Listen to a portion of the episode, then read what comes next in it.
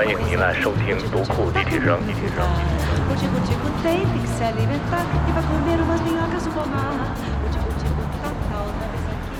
好吧这个既然大家都等不及了我们就不等两点两点准时了好吧我们就提前吧好吗？这个有请本次活动的最佳女主角周轶君老师。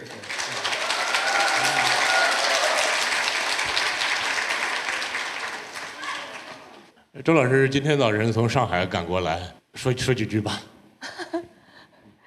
哦，我还真是第一次来南通，也第一次到独库来。然后刚才这个老六踩着他的平衡车带我看了一圈，我还真的特别惊讶。第一就是这地方就特别干净，你的气质特别清新脱俗啊嗯，然后这么多人工智能在里头，还我刚才看的我挺大开眼界的。我说你们这个企业管理的真不错。对，跨国公司嘛，对对，然后还有这个原来的那些这个蓝印布哈，一看，哎呀，我这么有情怀，这么有情调，我觉得这地方真的挺好的，就像一个家，是吧？挺好的。我大概是一个星期之前跟易军老师发出邀请，我说来南通，来来助拳吧，他就非常爽快地答应了下来。他一直到今天来到这里，他才知道本次活动的主题是什么。应该不是到今天来到这里，是刚刚几分钟前我才知道。对，我说我们聊什么？他说没有什么主题。对啊，然后然后我说我们有主题就告诉。我一个很浪漫的词是什么？全世界都在下雨。嗯，我说，因为他几分钟前在说这句话，几分钟前还在跟我说，他作为一个企业家，现在过觉得自己过的呢，就是每天要做出很多判断，对吧？要处理很多事情，啊，这个大事小事都要处理，所以整个人特别的觉得很无趣啊，没有什么情调。然后突然告诉我，本次主题叫做“全世界都在下雨”，我说你这个诗情画意够可以的。哎，这你你听到这个全世界都在下雨这个主题，你觉得是很浪漫是吗？对，我觉得他这个话就是挺测试性格的。我一听就觉得特别乐观，我觉得下都是春雨，我就觉得都是小草你什么星？座啊？我处女座，处女座是一个浪漫的星座吗？是一个乐观型人格吗？不是我我我我，因为其实悲观是比较容易的，乐观是需要努力的，所以我觉得我是一个很努力的人。哦 其实我当时想这个全世界都都在下雨这个主题的时候，是一种相对悲观的一个这样的一个基调。呃，这我觉得最近这一两年，你就觉得呃，就是没躲没藏的，呃，到处都在下雨，你走到哪儿都会被淋湿那种感觉，可能没有你想的那么浪漫。嗯对，肯定是这样子的。就是从我自己的角度来说，去年就现在是二，今年就我觉得过得太快了，转眼都十一月了。嗯，二二年是我觉得过得特别艰难的一年，就以我个人来说，好多嗯搬迁，然后失去亲人等等，就是个人的一些事儿，我都觉得特别难。呃，你说的这种下雨的感觉，我觉得也是，呃我完全能明白你在说什么。对，然后就是好多事情大家都都经历过来。呃你说那种没处躲、没处藏的这种，其实你当时跟我说的时候，我也回忆起了一些我在旅途当中啊，也会有这样的经历的事儿。我就记得我有一次是在柬埔寨，我一个人去旅游，看那个大小吴哥窟嘛，那个时候。呃因为我在旅途上都很容易相信别人，你知道吧？就没什么，我安全意识特别差，就雇了一个一个摩托车，就每天一个摩托车带着我这样子，我也不认识那个人，反正就。然后呢，就有一天就下大雨，我还很拉风的穿了一个雨靴，你知道吧？但是雨靴其实下雨的时候很没用，因为它都灌进去了。我在摩托车上就是特别大的雨，然后那个靴子里，你要是穿的一般的靴子还没那么糟糕，其实雨靴里灌的全是雨。沉重。对，然后我当时一个什么感觉呢？是没处躲没处藏，而因为我自己的愚蠢的行为，我就觉得就产生了一种可笑。我在那里面一方面觉得难受，一方面又觉得为自己的可笑觉得有点幽默。就整个这种处境会让我觉得，其实你还是心里会有点笑。其实我我我想到这个下雨这个意象是七六年，你还没出生是吧？啊，抱抱歉啊，一句话暴露年龄。对，大大家知道我七六年九月出生的，没有什么秘密。好吧，好吧。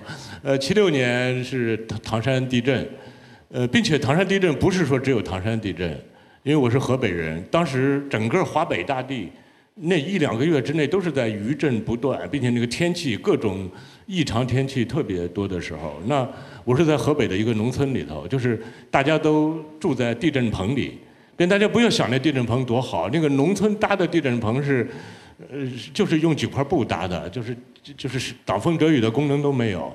我就记得有一天是白天下大雨。那个雨就下大雨，就浇得你透心凉，就是地震棚所所有的一切都被浇湿了，但是你又不敢进屋子里，因为进屋子屋子还掉土，甚至这屋子都随时都可能倒塌。你就觉得就是没有一处可以取暖的地方，没有一处可以躲雨的地方，就那种。你想我那是我是七岁，当时就我就看我姑姑背着我奶奶，就从地震棚跑进屋子里，又不敢在屋子里待，又跑出来，跑出来就只能被雨淋着，那种感觉特别。就就是特别恐惧、特别绝望的那种感觉。那个那场灾难对于你来说，就是它过去了的那个时那一刻是什么？就你哪一刻有觉得这个过去了？我几乎没有过去。我我到现在我经常会想到，就是那种，你就觉得往前走也是雨，停下来也是雨，就是那种，就就就我觉得就特别像噩摆脱不了的噩梦一样的那种感觉。就得救的那一刻也没有。对，也没有办法得救。我当时真的就觉得，如果再下去，我可能就会被淋死。就是那个特别冷，你浑身上下都冷的，就几乎没有温度了。但是它还在下，你又不敢，你又找不到躲雨的地方。呃，当然这个这这个是你看三十多年前的，四十多年前。你不用算了，你不用。对，呃，那那那会儿的感觉，但是。我我所以就想到这个意象，就是当全世界都在下雨的时候，你没处躲雨的时候，你你应该怎么做？所以我是一个，哎，抱抱歉，我刚才我不得不有句话想问你，你说你在旅途中特别喜欢轻信别人，那有没有为轻信别人付出什么代价呢？呃，还好。有过一次，但那不是旅途了，就是我那时候在加沙工作的时候。加沙。嗯，现在大家都比较熟悉这个词儿了，这个地方。因为有一次，比如说夜里，当时也是那个以色列空袭啊、交火都停电了，然后因为加沙的电本来就是这个以色列管的，所以一空袭先停电，这样的话，他的那个目标就没处躲、没处藏，就很难再再行动嘛。那。那个就停电了，然后呢，说一个地方炸了，我当时开着车要过去，我也不知道在哪儿。那时候没有 GPS 啊，也很久远的事儿了，没有这个 GPS，没有定位。我有是一个大路痴，我经常去一个地方之后得去个十遍才知道。啊，这样的人还旅行呢？对对对，还做记者呢，就是这样。然后我就在路上看见有两个小孩儿，大概也就十岁八岁这样的。我就我就问我说你知道哪儿爆炸？小孩儿其实在那儿应该很熟嘛。我想小孩儿我就当时没有戒心，我说快上车，给我指指在哪儿。他们就说上车上车，他们就跟我走。就中途我都没有想到那小那个小孩儿突然掏出一把枪来，啊，就指着我说要去哪儿去哪儿。我我当时就第我就在想那到底有没有子弹我也不知道啊什么的。呃，但我想我也不能让他这么指着我，我就。看到路上有一个交通警的，有一个就有一个交通警的那个岗亭，我就飞快的开过去，飞快的下了车，我就，但那两个小孩子其实也就是吓唬人，就没有那么真的想干嘛。后来警察把他们给赶走了，就没什么。但是我丢了一只长镜头，可能走的时候拐了我一些东西，就这都是小事儿。但是我想说的，你刚刚说的那种轻信，其实是因为，如果你在一个旅途上，因为。嗯，我们说的这个旅途，通常是你在一个不确定的条件下，在一个陌生的环境里，你其实相信别人是挺重要的一件事儿。是不是相信别人反倒是代价最小，或者说成本最低的一件事儿？你看这企业家的精神就出来了。我好像不会用这个词汇，因为有一个女记者写了本书，叫做《陌生人的善意》，就 Kindness of Strangers。她觉得她在旅途上老能碰见一些陌生人对她很善意，因为。咱们不熟的时候，其实那些人看到一个外来者，人就突然就通常都会想表现好的一面，所以他会得到帮助，会就是别人不会一个陌生人就想坑你这事儿，熟人之间才坑呢，是吗？哦，比熟人更安全。但是几率比较高吧，一般的人比较善意。所以其实这这次来呃今天在一起聊天我不知道这种全世界都下雨的感觉大家有没有？因为今年我觉得我的感觉尤甚，就是呃，你比如说原来啊，这个觉得这个这个行业不太好，然后我改行干另外一个，或者说，现在就感觉大家都过得不是很理想，呃，这个这口袋里的钱都紧巴巴的，或者都这个对对前途感到迷茫等等等等，就就找不到一块好的能够独善其身的地方，是有这种感觉吗？你刚才其实你第一遍跟我说这个这个句子的时候，我第一是感到很浪漫啊，第二。我作为一个非常理性的处女座，就想，这个天文地理知识告诉我不可能同时在下雨。然后，但是呢，就是今年确实你会有一些觉得，嗯，非常反常，有些不该下雨的地方居然会下雨。我举个例子，就是前一阵大家可能看到那个新闻，在利比亚那边洪水泛滥，就撒哈拉沙漠里面下雨下到能开小船了。就你觉得天哪，这是什么天气？就是这世界是怎么了？这世界就会，我想给人感觉的，也许不是叫真的叫全世界每个角落都在下雨，而是说竟然会出现这样，对吧？竟然会下雨。其实有的时候是这样。我觉得人有时候感到一种，你可能有一些觉得挫败感，是因为跟你的预期相反，就是这个事儿竟然会发生，其实是这样一种感觉。而至于说这个事儿到底有多糟？啊，我觉得其实，所以我刚才在问你嘛，我说你的那种痛苦的对于雨的记忆是在哪哪一刻得救了？嗯。可是你说你到现在也没有得救，就是我想你要得用一生在治愈嘛这事儿。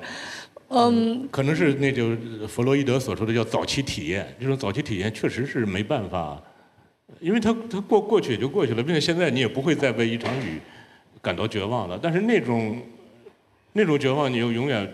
就是没法治愈了。我可能有时候想事儿呢，就说，呃，我其实这两年我特别爱看历史书，但是我我小我小时候也爱看，但现在会觉得特别，呃，想看历史书的时候，因为你会带着更多具体的问题想去看它，对吗？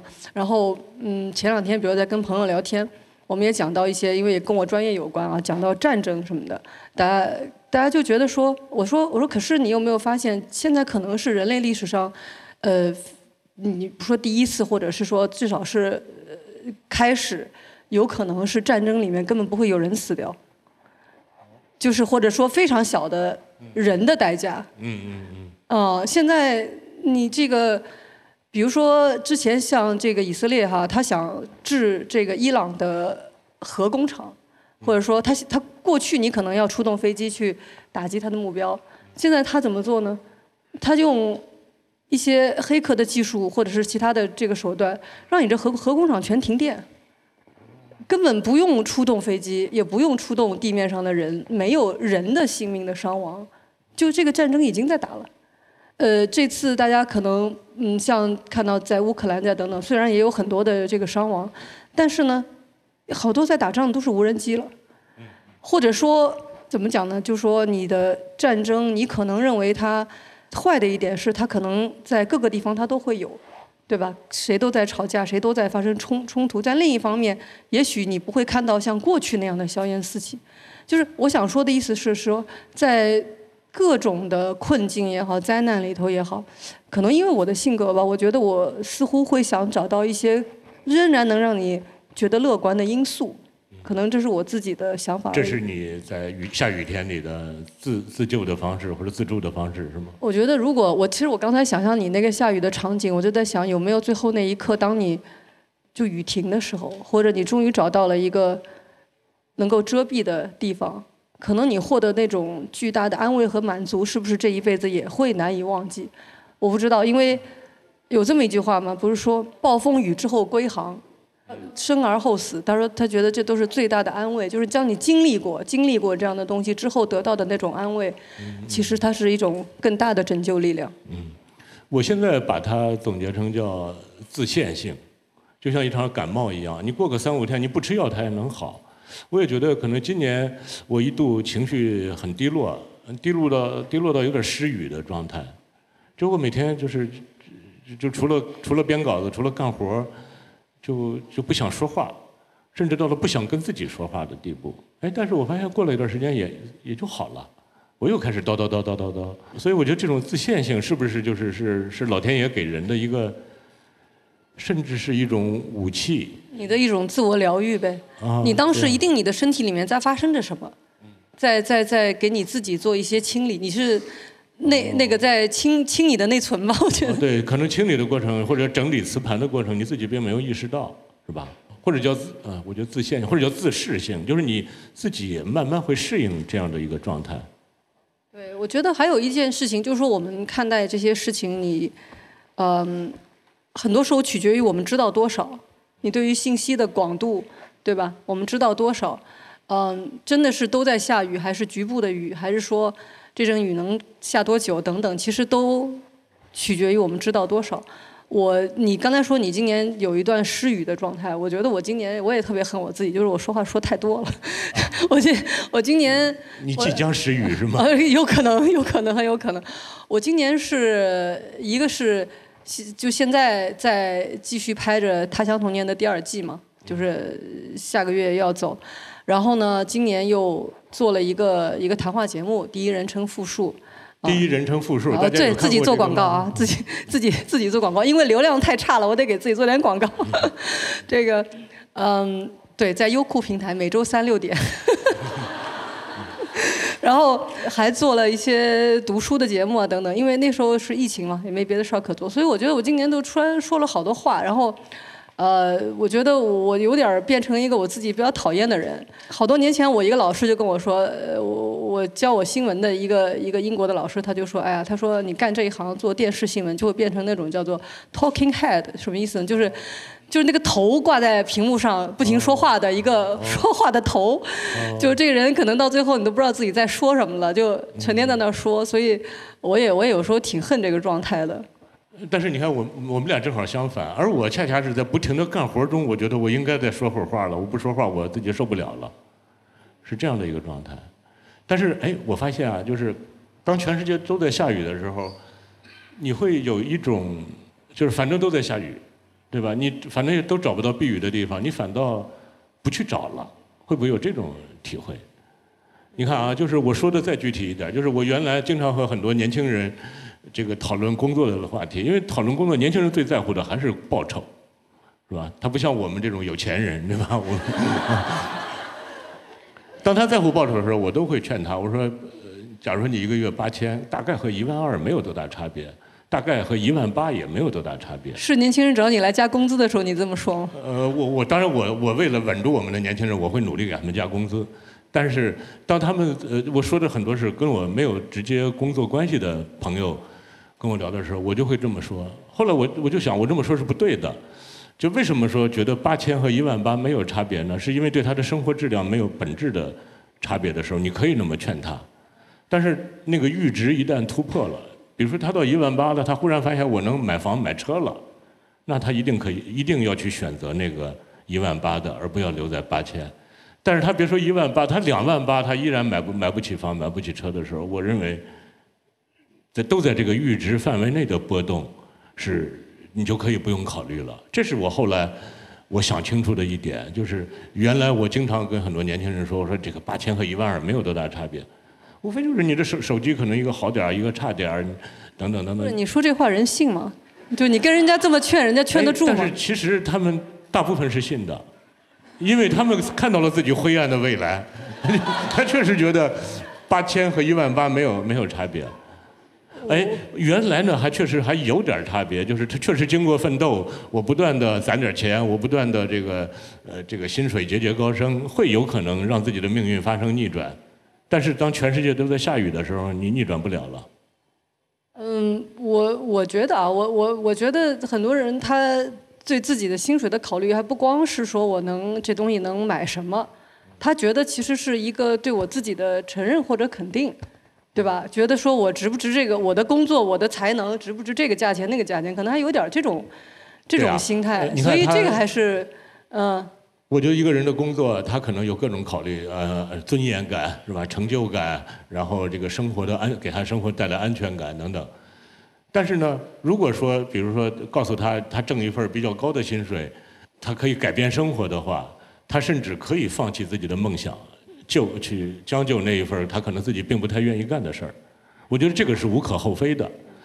但是当所有的工作都都没法改变自己的生活，或者对自己的生活没有本质的影响的话，反倒可以听从你内心的召唤。是啊，有时候我不是这现在在网上刷小视频，动不动就是什么小夫妇辞职回村儿回乡里盖一个什么大房子，不是都是这个吗？就这这是你说的吗？呃，我觉得是有有点像，但是我我确实我最近这一年来，我包呃劝我自己，包括劝我很多朋友也都是这么劝的。我说。呃，既然我们原来我们老说为了一个伟大的目标而而卑微的活着，对吧？但是这个伟大的目标也许就是为了一套房，或者为了其他的一个什么事儿。但是你现在发现，当那个目标很难实现的时候，你干脆你就随心所欲的选择就好了。反正呢，你这个话从一个企业主嘴里说出来总是不太可信。显得别有用心，是吧？对对对对对对。哎，呃，我我作为一个企业者，因为我也是干活的人。那我现在我就会经常会衡量自己，我说当我原来那么多不切实际的欲望，都既然没有实现的可能的时候，那我能不能我就去做一点自己真正想做的事儿？反正都这么苦哈哈的，对吧？我为什么不为自己苦呢？你在做你想做的事儿吗？我在做。嗯。呃，这是我最近就是我自己心理建设得以完成的一个原因。我现在又能又爱说话了。我确实。那说说你这个心理建设的过程，我也需要心理建设，你说说。对，你原来是，你努力一下，呃，你可委曲求全一下，你可能能过，能得到另外一种东西。你现在发现，你再怎么努力，再怎么委曲求全也没用了，就干脆去他的吧。我就我就不不做不往那方面想了。但是我会想什么呢？我会在想，我说有什么事儿是我，就是不给我钱我也愿意做的，或者有什么事儿是。当我有了花不完的钱，我还是要去做的。就是做读库。呃，是吗？呃我我是做读库，我希望我的同事也能这样，对吧？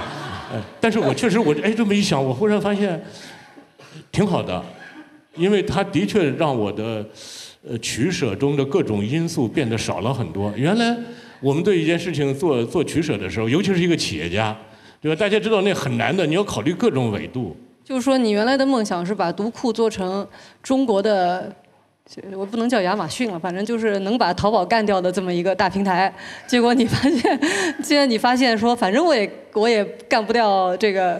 别的别的网站了，别的什么了，就就就我不能做到销量第一了，干脆我就好好把质量做好。对，就放弃那些。呃，说说的再再具体一点，比如说我原来就特别盼着说啊，我们有五十个员工，我们希望奋斗五年之后，我们这五十个员工里大概能够有十个人买得起房。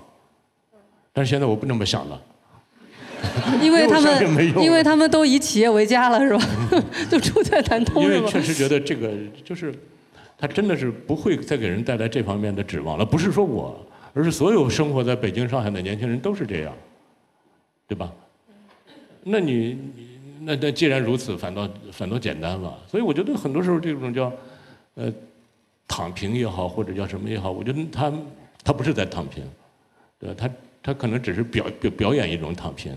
嗯，其实我最近听到的一句话，呃，我觉得虽然说听上去。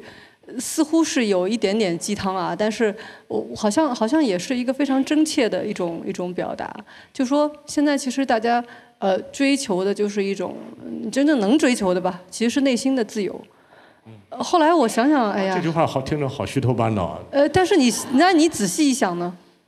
呃，但我我仔细一想，那不是在我们漫长的历史上都在追星追求内心的自由吗？这个对吧？那那那实际上能做的。就这个路，前人也走过一遍，你不过也是在走这个路，也没什么，也没什么。就我有时候想事儿想的尺度有点大哈，我自己去年搬家，然后把所有的东西装上这个集装箱什么的，也是一个很繁复的过程，也挺呃悲伤的。但是我就想。那诺亚方舟呢？人家搬家的时候呢，那大洪水呀，下雨啊，七七四十九天呀，然后我想，那那又怎么样？它还是会过去的。嗯，对，就是很多时候你你你可能就是在想，就像我们前两天在录节目，还在讲这个自然律的问题，就是说这个大自然的循环，我们中国人说，呃，这个天地不仁，以万物为刍狗，这当中。我以前听到过，就阿成老师的解释，他说这个人不是仁慈啊，他说人是思考，就是说天地不思考，是这个意思。他他他他其实没有情感，也不跟你想这事儿，他就是自然界的这种规律，该下雨就下雨，该把你淹没了就淹没了，该太阳又出来了，又让你觉得忽然间又焕发出这个无限的希望。你有希望的这种词儿，对于天地来说没有，它就这样。那么我就我想说的是，其实我们每个人都活在这样的自然律里头。呃，凭什么觉得我们这一代人活着就是永远都是平和的，永远都是往上走的，对吗？只不过是因为我们前几十年的记忆都在往上走。我我们为什么不会经历自然律当中肃杀的冬天，对吧？可能可能都会有。当然，只是作为一个渺小的个人，你无法预知我们在这个自然律循环当中的哪一个环节，而它又会持续多长，是我们无法去预期的。其实这么一件事儿。哎，但是你看，你说到这个自然律，呃，我我最近忽然想起来，就是我是九一年毕业，呃，我毕业没多久呢，我的一个同学他分配在一个可以出国的一个媒体里头，所以他很快就出国了。那时候出国可难了，然后他出国之后，他他就很开心的跟我分享他出国的所见所闻。他当时我我很受刺激的第一点，他就说，甭管多么旧的房子，都有二十四小时热水。这个就让我很受刺激，因为那时候我所在的单位是一个月发四张澡票，然后大家一个月只能洗四次澡，然后所以还有经经常发生同事之间互相借澡票的事儿，呃，去那个大澡堂洗澡等等。他给我的第二个，他就说，呃，大概欧美人的每个月的工资是三千美元左右。我算了一下，我的工资是呃七十人民币，如果如果加夜班的话，会有一百一百二。也就是说是十几美元，那按照那会儿的汇率算，人家是三千，我是十五美元，二十美元。也就是说，我同样干干一个月的工作，人家干一个月工作抵我干很十好几年。这时候，当时就让我就那产生那种很大的那种幻灭感。嗯，九九二那你同事，那你这个朋友怎么劝你的？不是他不是该跟你说，你的你的工资再提高三倍也达不到，他不是该这么劝你吗？达不到你要的那个。但是我我最近我忽然想起那一幕，就是当年他出完国之后特别开心，他去找我去去去去去跟我聊，我就在想，你看那时候就是相当于我们和那个世界，或者和那个比较先先进的世界之间是存在着巨大的这个收入差的，是吧？这个收入差就是你干一个月。你干三百个月等于人家干一个月的收入，那现在这个收入差应该说没那么大了，是吧？但是我真正想的是，当时我那个同学找我聊这个的时候，也不过才三三十年前。你这个朋友现在还还在？对他还在做媒体，对。并且我们都已经过上了，就是他回来了吗？收入和美国人的收入差不多。呃，对，收入不说收入，其实在国内的，你说生活质量、生活的便利，肯定我觉得跟就是好多方面。我的朋友从海外回来，呃，就就是前两年啊，我有个朋友，他从外面回来，还是在疫情，不是要隔离嘛？他在隔离酒店里面，然后叫外卖啊什么的，吃到了非常好吃的梨，他感动的就说，当时决定要回国。他说：“他说哪那么快？他说怎么这么快？我一叫就是这个新鲜的水果就送来了，这么好吃，热泪盈眶就回来，就真就真回来了，啊，就是他就想说这个，咱们不说绝对的收入的这个数值哈，而是说这个生活的便利性，他觉得在国内他是能享受到这个东西。呃，这个生活的便利性也好，包括这个收入差距没有那么大也好，其实也不过是二三十年的光景。”对吧？你看我，我刚工作的时候要经历过那那种岁月呢。我就在想，从这个周期率上来说，我们刚刚才这个二三十年，怎么就就变得好像就跟生下来就就应该有一样的？对啊，你就是我刚刚说的这个嘛，就是我只是我们的记忆里面全都是一直是在往上走。那么，那么现在全其实全球都就像你说的，其实全球都在面临一些问题。嗯，然后由于过去的这几年这个疫情也好什么也好，全球化的这种中断，对吧？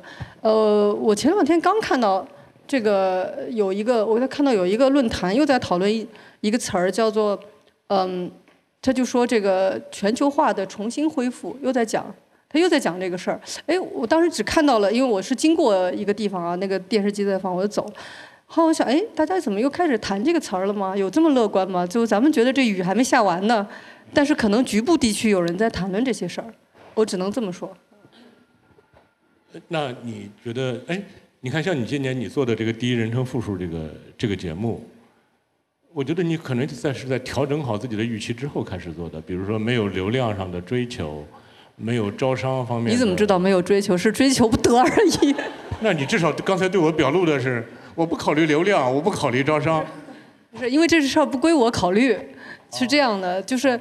嗯，我们当时就是优酷来找我做这个节目，然后呢，我表示我不愿意做，因为我也不是那么爱说话。但是他们说，那就不给你这些压力，就是说我们也不招商，也不什么，咱们就先做做，是这样的。就是我我我我我的感受就是说，我只能对质量负责，对吧？我不能对流量负责，因为我没有办法控制流量。对吧？啊，你刚弄一期节目，人家汪峰、章子怡就离婚了，那就那，对吧？你跟谁抢流量去？我就开个玩笑啊，就是这东西，就是说流量的世界的规则不是我们能掌握的，所以我也就没有办法去。呃，就是去顺从流量的规则，它本来也没有规则，对吗？那我那那那我就干脆不归你的事，不归我管了，不归你管的事，你不去考虑那当然，那当然。那个当有一个记者问我这个问题的时候，他说啊，你你你，他说虽然说大家的风评都很好啊，你看那个豆瓣上虽然还没有开出分来，但底下都是这个四五星啊什么的啊。他说可是他说可是我看流量又不高这样。我说嗯，我有一个叫做一个叫不可告人的想法，就是说。哎，谁看了谁有福呗，你不看拉倒。就我这话说的有点有点特别特别那个，这么傲娇呢？你看 我这么傲娇，不是我我，因为我只能这么想，我就想说，哎呀，你要看到了，我们都有福，对吧？那不看我也没办法，我也不能求着大家看，算了，就是这种想法。哦，那我是不是也可以调整一下我的心态？这这个读库谁买到谁有福。那难道不是吗？难道不是吗？但是我得过日子啊，对吧？这就是我们企业家和。和你的差别，对对对。哦，其实我今年确实还有一个原因，就是调整自己的，就是我觉得我这些年做做企业，做的让自己变得特别的那个硬，因为你每天面临的都是心硬是吗？对，还是嘴硬？你敢嘴硬吗？我觉得就是那个叫呃工具理性主义，对吧？你你想的全是这个要做判断，要做决断，并且要为他负责，并且。每天一睁眼就就就要支付各种费用，呃，晚一天都不行，就要支付工资，晚一天都不行，并且还要让大家的收入逐渐提高，呃，平就不提高都不行，等等等等。这样的话，就是你长期受这种受这种也不叫叫挤压也好，或者叫训练也好，你的思维就变得特别的，我觉得就就不好玩或者叫叫无趣。我我，但是今年我可能是调整了自己的预期吧，我反倒开始关注到自己这一面，就是作为一个老板或者作为一个经营经营者，那个就是就就这个不可爱的那一面。你怎么变可爱了？说说。啊，我就在想，我管不了那么多了，对吧？这当然这是不是跟我的年龄或者什么有关？我现在就不再像原来那样。给自己设定那个 KPI 也好，或者设定那些业绩也好，我原来是是是有这个压力的。这个压力就是我我得让我们的这个呃是不仅仅要养活我的家，还要让我们这个团队蒸蒸日上，还要让我们这个品牌越来越发扬光大，等等等等，会有会有各种这种。但是我现在忽然觉得，它不是我能说了算的。呃，也不甚至都跟我的努力、跟我的天分、跟我的勤奋都没有多大关系。我觉得你有这个想法，就就是我觉得挺就挺了不起，能把这么就是这么多别人的生活，你想背在身上，这个想法本身就就就就就就挺伟大的。对于一个企业家来说，他必须要背在自己身上。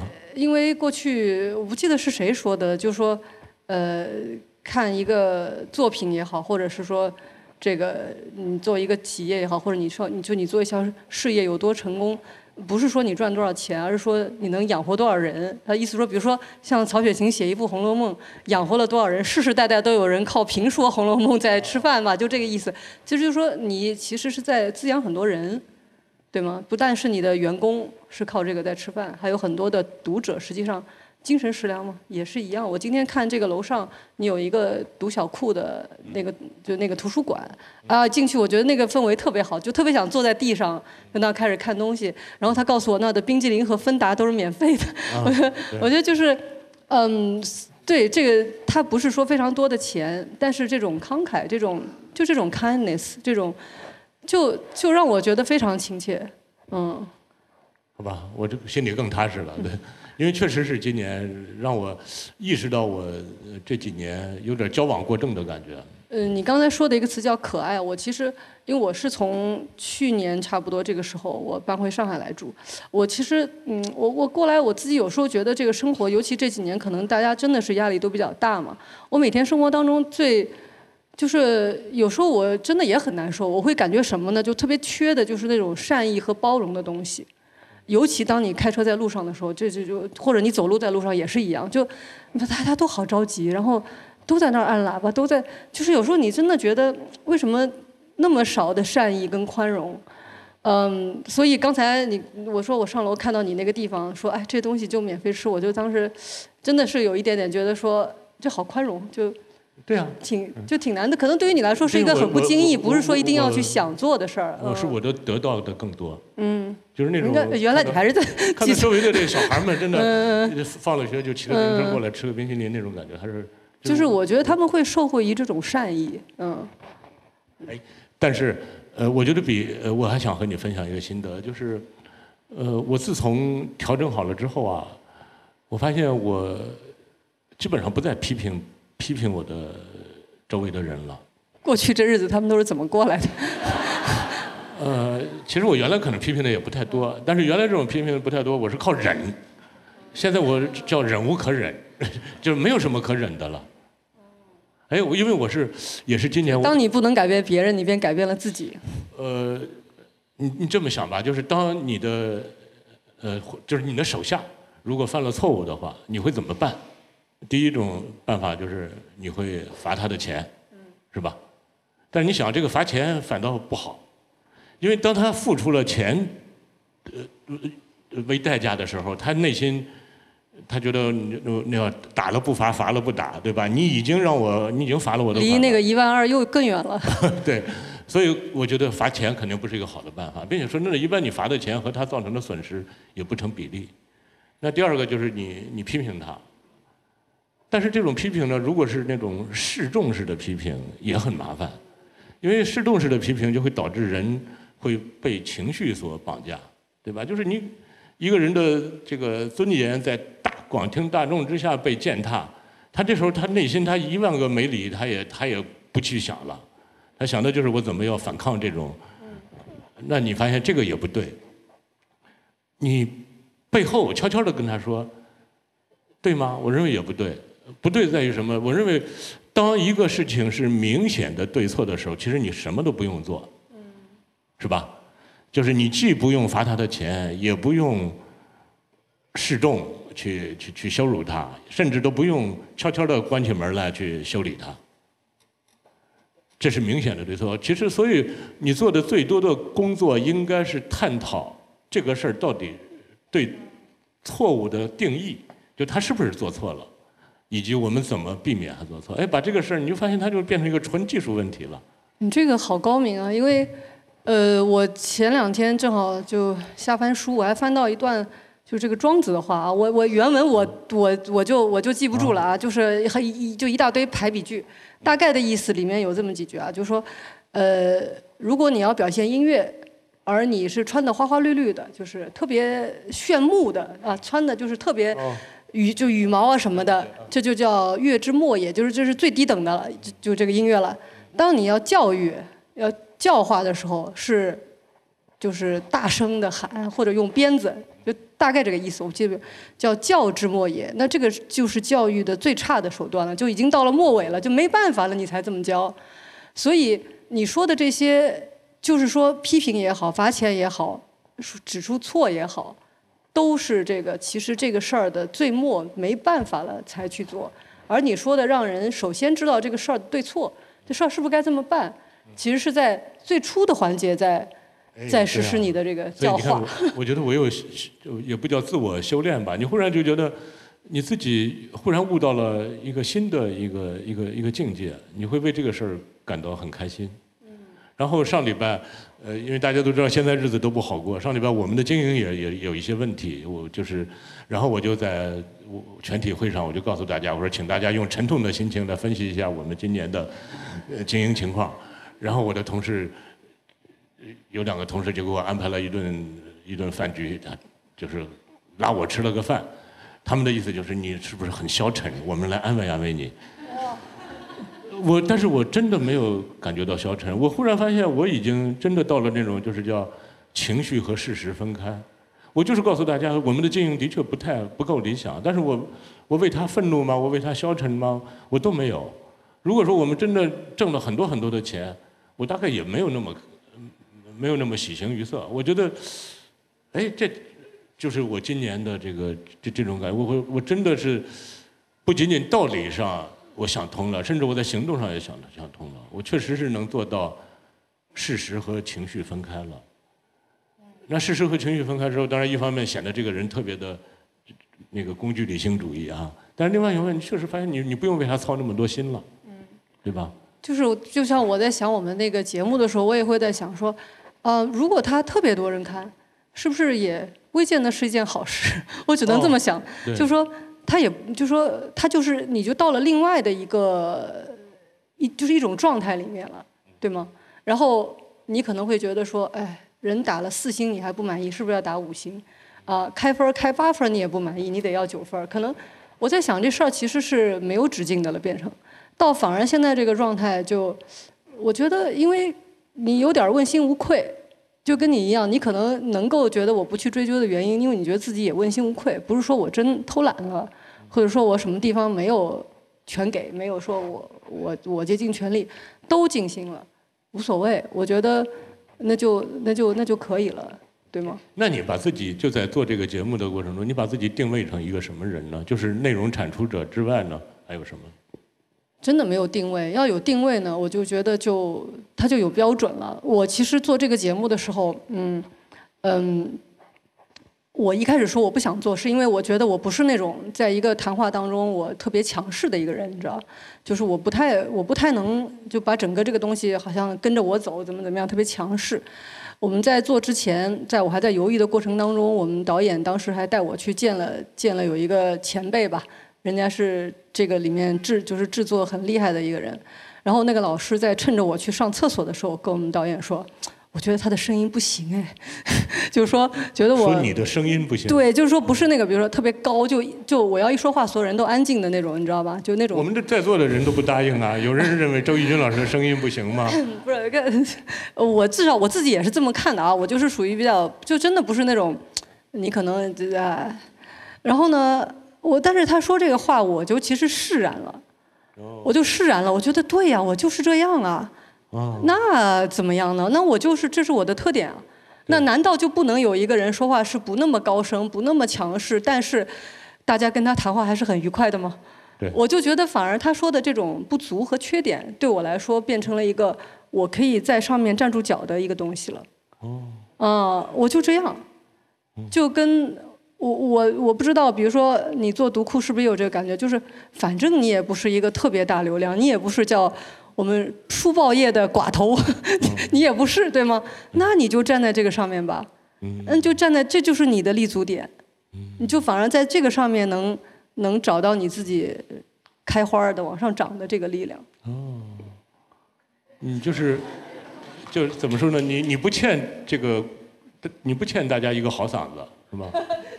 话说的真好，其实我我还是有练了，但是发现我根本不行。我我不瞒你说，前几年我去报过一个唱歌的课，后来我自动退出了。唱歌的课不是因为人家说你这声音啊，真的真的真的不太好，然后说也没有什么乐感，然后有人建议我去练练，说说找一个声乐老师，后来我就自己退了。他老让我靠在墙上发声，你知道吗？就站在你就整个人靠在墙上练这个声音能从这儿出来，我不行。我说算了吧，老师，我还是回家看看书算了。嗯，对，可能看书的时间，呃，比用用的干干那个更好，是吧？对我这我想说的是，大家其实就是人呢，是你没法过得太拧巴，嗯，对吧？你其实只能你看，我们看到这个人成功，那个人赚钱，这人这这这那这那，其实他都有自己的道理。那个原因不是很可能不是你在外表看到的那个原因，啊，比如说这人长得漂亮，他就当演员，不是。我就看到过一个就是非常成功的演员，也很漂亮，大家都广为人知的一位。我但我在现场看到他，我立刻就明白了，不是因为他光长得漂亮，是他情商特别高。哦，我就发现了，哦，其实他能成功是因为他聪明。啊，然后等等，我就想说，所以每个人的情况不一样，你只能找到你自己的那个立立足点，而你的立足点有时候其实是你的在外人看来的缺点，在那种单一要求下认为是个缺点的东西。哎，我跟你分享一个，我当年就是混娱乐圈的时候，我知道你演过那什么 侦侦探是吧？嗯，当时是呃，应该是两二零零几年的时候，大家看过一个电影叫《天下无贼》吗？对吧？那一年还有一个电影叫《十面埋伏》，这俩电影的特共同点是什么？天下无贼不是你，不是刘德华吗？对，我的意思是这俩电影的共同点，第一都是高票房，都过亿了。那会儿票房过亿是非常难的一件事儿。第二都是刘德华演的，呃，所以呢，这个我们这个有关部门的这个主管，电影主管部门就感谢刘德华先生。就是据说是请他给他请他吃了顿饭还是干什么？因为他为票房做了很大贡献。就吃一顿饭。然后在饭局上就问他，就说您有什么要求？你知道刘德华怎么说吗？他说我的要求就是希望剧组的人不要迟到。哦。那会儿这这可能没那电影的工业化没现在这么规范啊。就是你想刘德华，人家我就想他可能能之所以成为刘德华，我们不用说别的长得多帅，或者至少他能做到不迟到。就这一点，其他人都做不到，嗯是吧？你看，这是离现在要二十年前的事儿吧？那时候我们的我们的电影行业还处在这样的一个一个状态。嗯，前一阵还有一个，我们也是拍纪录片的一个朋友，我们在说一件事儿。嗯，他说：“你觉得为什么？比如说，人家拍一个片子，或者电视剧也好，什么也好吧，你做了第一第一第一就第一季，啊，有的常常你发现第二季或者说这个续集没有前头的好，是为什么？”因为第二季一般都是强弩着拍的，是吧？就是为了收割。就是就是他们就是你在这个事情里的人啊，就包括这导演也好，制作也好，呃，你自己总结都总结错了。就是你可能以为你第一次的成功的原因是什么什么，可能你自己都总结错了，然后你第二季还想往这个方向做，就。可能就就就。易军老师这句话让我心里很发毛，因为读库已经出到了第十八 季。不不是不，那你是总结对了。我正在拍第二季，所以我这话说的多不吉利。你看，不是，我想说的是，有时候我们我刚才说的，我们总结自己的，我们在看待自己的缺点的时候，有时候会看错啊，把它认为是要抛弃的。而优点，我们有时候也总结不对。哦。就是你自己总结自己，可能你认为我这件事情做对了，是因为这样，其实也不一定，不一定是我们表面看上去那个原因。嗯，哎，我我我再分享一个励志的故事啊，因为今天确实是，这这个这个我们不能老聊那么苦恼的话题。我是看到一个化妆品牌，他们当年做的一个广告的案例，他的大概的意思就是，呃，比如说就是请一个人，就是普通人啊，请一个人，呃，就在这个一一个走廊里走过，呃，然后和人面对面这个走过。然后他第一呢，走完之后，他就让这个人他说你描绘一下你自己，然后这个人会对自己写五六个特点，然后呢，他再请那些跟这个人擦肩而过的人描绘一下你刚才见过的这个人，结果就发现什么呢？就是他人描绘的这个人大多数都是优点，哦，但是这个人描绘的自己都是缺点。就是说说说明，可能我们人性中都是有一点，就是对自己特别的苛刻，特别的这个，就惦记的都是自己那一身毛病。我女儿前两天那个作文考试叫做“我很什么什么”，她的写题她的题目叫“我很牛”。我说这人格太强大了。对，终于 终于出了这这不随我不随我，我就说，比如你刚才说的，我就说，哎，每个人看待自己，就是你看待自己和别人看待你，就是天差地别的。啊，就是我就刚才说嘛，我们自己总结，不管缺缺点优点，实际上都可能存在着一定的问题。所以这时候你你好好想一想，好好想一想。虽然都在下雨，可是架不住有人会好好想我该怎么办。因为今天这个主题确实是我们没有解决之道，对吧？因为我发现就跟那个育儿群一样，对吧？你不是刚有了小孩都会进各种育儿群，你你进育儿群你去请教，比如我家小孩不爱吃饭怎么办？对，知道为什么没有人能解决吗？就是因为他们都分析错了，就我刚才说的，因为他不了解你小孩其实是怎么样子。但是呢，我发现最后发现你进育儿群的目的不是为了解决问题。是为了发现哦，原来其他家长也有这些问题，就释然了。然后对你就开心了，对我觉得今天的谈话也是这个话，也是这个目的，对吧？我们我们面临的困境，我们面临的这个这个这个低让我们低落的东西，让我们沮丧的东西，呃，我们解决不了。但是哎，听听发现你也那样，哎，我觉得好多了。但它并不是没有用，就是你这样，其实我觉得人就是在这种不断的自我的。呃，其实叫一种重新肯定嘛，或者是从他人那里你重重重新获得一些东西，嗯，就有时候特别是就不同角度来看一件事儿，呃，我上个月我们在新加坡拍摄，就是那个那个《太阳童年》的第二季。你知道新加坡也是一个非常卷的一个地方，就华人社会百分之七十五的华人非常卷，而且卷到个什么地步？然后他们有一个，因为疫情期间，我看网上有一个传言说，不是你在上网课的时候，很多家长都很没耐心嘛，就管孩子啊什么的，很崩溃。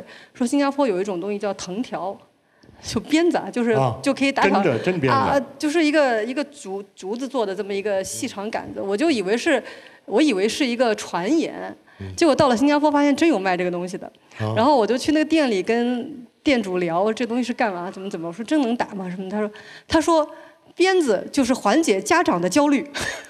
哦，明白这意思吗？鞭子在手，他就啊，我就突然觉得，哦，就像你，我想说的意思就是说，我你说解这个东西肯定不解决问题，对吗？嗯。但为什么家长还他想要这个东西？其实，但你说他真不解决问题吗？缓解焦虑难道不是一个解决问题吗？是是的。就是你说的这个谈话，它其实。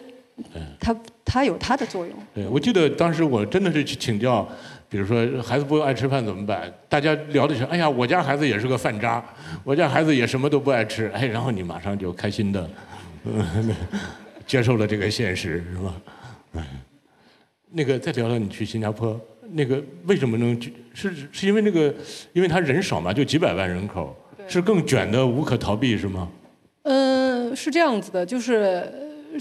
我刚才说每一个人你都要立足于自己的缺点，对吗？我发现很有意思，就是不同国家的教育都是立足于自己，就是叫一个叫生存欲，就是求生欲，就是他觉得自己能在我缺什么，我在哪个点上能能起来。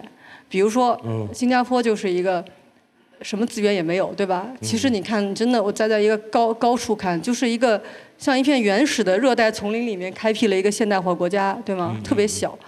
它的水都是马来西亚供应的淡水等等。你从你飞机你飞过去，底下就你要落的那个点，你看就是，哎呀，真是汪洋大海。据说世界上最长的飞行距离就是从新加坡到美国，就是全是在海边上，特别远。哎，但是这个国家搞得还不错，对吗？然后我们去他们小学里面拍摄，就有一天早上去拍他们这个升旗仪式啊什么的。我发现可能就是除了咱们这儿，新加坡也是一个特别爱用标语的地方，到处都是标语，然后。那个小学生的那个礼堂里头，你看几大块标语。第一块就是说，没有人欠新加坡一个生存，就是我们什么都得靠自己。哦。就是你看，在对于小学生啊，而且他们现在的这小学生可不是什么战争年代了，刚刚独立的时候这那这那，都是一些。他们是出生在一个发达国家。对，这么一代人，每天都看着就觉得我们国家都得都他都得靠我们。哦。所以。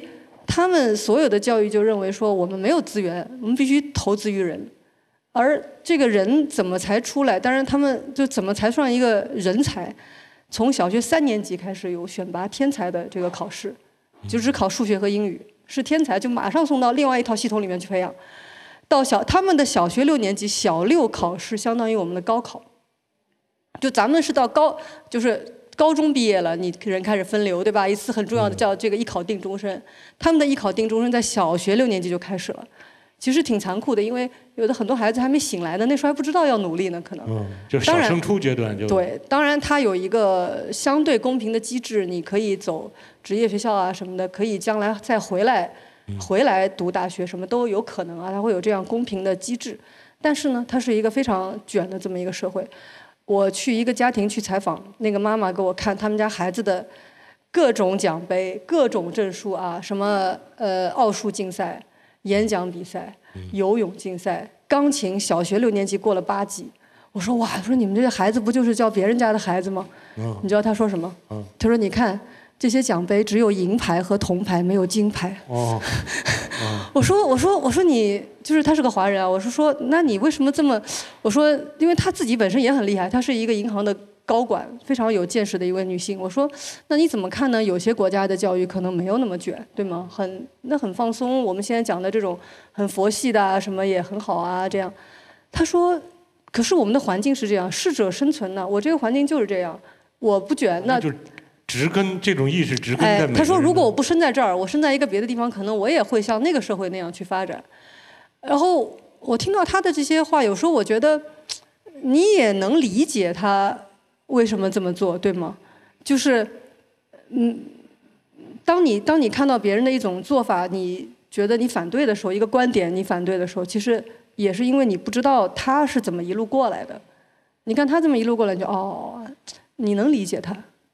虽然说我不一定完全像他那么做，我不会感慨没有金色，或者我只是在心中暗暗的想，不敢 宣之于口。但是，对，所以，所以我对你刚才对咱们为什么扯扯这个事儿了呢？绕得有点远。我我我最近也是，呃，我在和一个朋友正在一个学校里食堂里吃饭的时候，然后过来一个高大的西方的女性。然后打招呼，她用很很流利的中文跟，因为跟我那个朋友打招呼，呃，后来才知道那个女性呢，她是在深圳一家公益机构做做了很多年的这个这个公志愿者，所以她的中文很好。然后后来这个这个女生走了之后，我那个朋友就说，他说那深圳那家公益机构那个做的那个事情啊，是我们大部分人都不不敢去做的，应该是那种非常。呃，就照顾需要照顾的人都是那种很就状况很差的那种。呃，他他这么一说，我就想起，你看我们读库里介绍过南京的蝴蝶之家，嗯，对吧？那个蝴蝶之家就是为临需要临终关怀的儿童提供临终关怀的，就是那些小孩们生下来的，他的生命就预期的生命就不会太长，甚至很多小孩的那个生命的特征可能都会非常吓人。我当时看了那个，我编完那个稿子之后，呃，我也悄悄地捐了一些钱，我也发动一些朋友捐了一些钱。但是说真的，我扪心自问，我可能就有捐钱的这个能力。你让我去那里去照顾，我可能我我我我我自认为我做不到。后来我也跟这个朋友就聊了，他他也说，他说那个深圳的那个也是这样，就是呃很多人做不下去。然后那个我这个朋友就说，就说明我们大部分人的那个能量储备不够。呃，我觉得也不能叫能，还是叫叫什么？就是因为你的能量储备不够，所以你只能接受生活中很常态的这种东西。稍微一个有一些异态的东西，你的对你的刺激就会非常大，大到你你你你不能接受的程度。这个就是。你知道那个特丽莎修女，就印度那个特丽莎修女，在我还去过她在那个就是那个那个加尔各答有一个有个地方，嗯，他当年你想他们做的事情就是像你说的照顾那些最穷苦的、最困境的那些人，对吗？他说我挑选修女的标准，就挑选这种能做这个事儿的人的标准，第一就是能大笑，第二吃的特别多，就是能吃得下去，然后又能大笑的人。他就找这样的人来做事情，就可能就是你说的这种能量特别大，就他能够把这些苦难的东西放进去，确实我们一般人是做不到的。我觉得也没有必要要求每一个人去做，啊，嗯，但是我听你这么一说，我觉得读库真是一一一个介绍先进理念的杂志，就是因为我们刚好前两就是刚刚我们上上线的那期节目就要讲一些动物嘛，动物性，因为动物世界确实。呃，我们讲刚才讲的学习当中的这个这个适者生存，对吗？你不适合就被淘汰。可人类社会是一个，人类社会的文明程度其实是以对小对待弱小和对待不适应者的态度而决定的。你这个社会能照顾少数群体，照顾这种没有能力的群体，你才是一个更文明的社会。嗯。不是说人类的那个文明的起步就是。一个人的骨头被被同伴给接起来，不是说把它扔在那儿，对吧？对，是。哎呀，我觉得今年这个就是在这种低谷中的这个修炼，看起来都还是挺有效的，是吧？就可能可能这也就是我们这一代人物，也许我都我都觉得现在没有，就说一个真的一个 我不知道，我不知道，我只是觉得说，至少，你看我们在这种情况下，就可能是不是更容易看到一些你说的这种善意的、这种文明的东西，对。我更珍更加珍惜这个东西。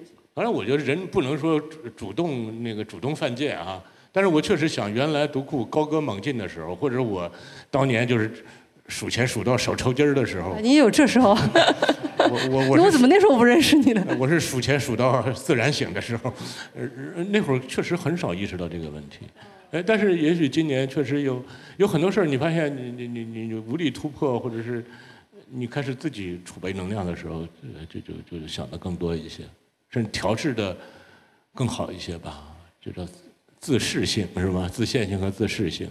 好多我看到一些，比如说节目啊什么，人家做的节目都是在最早就是没有钱也没有人看的时候，一般都是那时候他会做得更好，就因为他杂念少。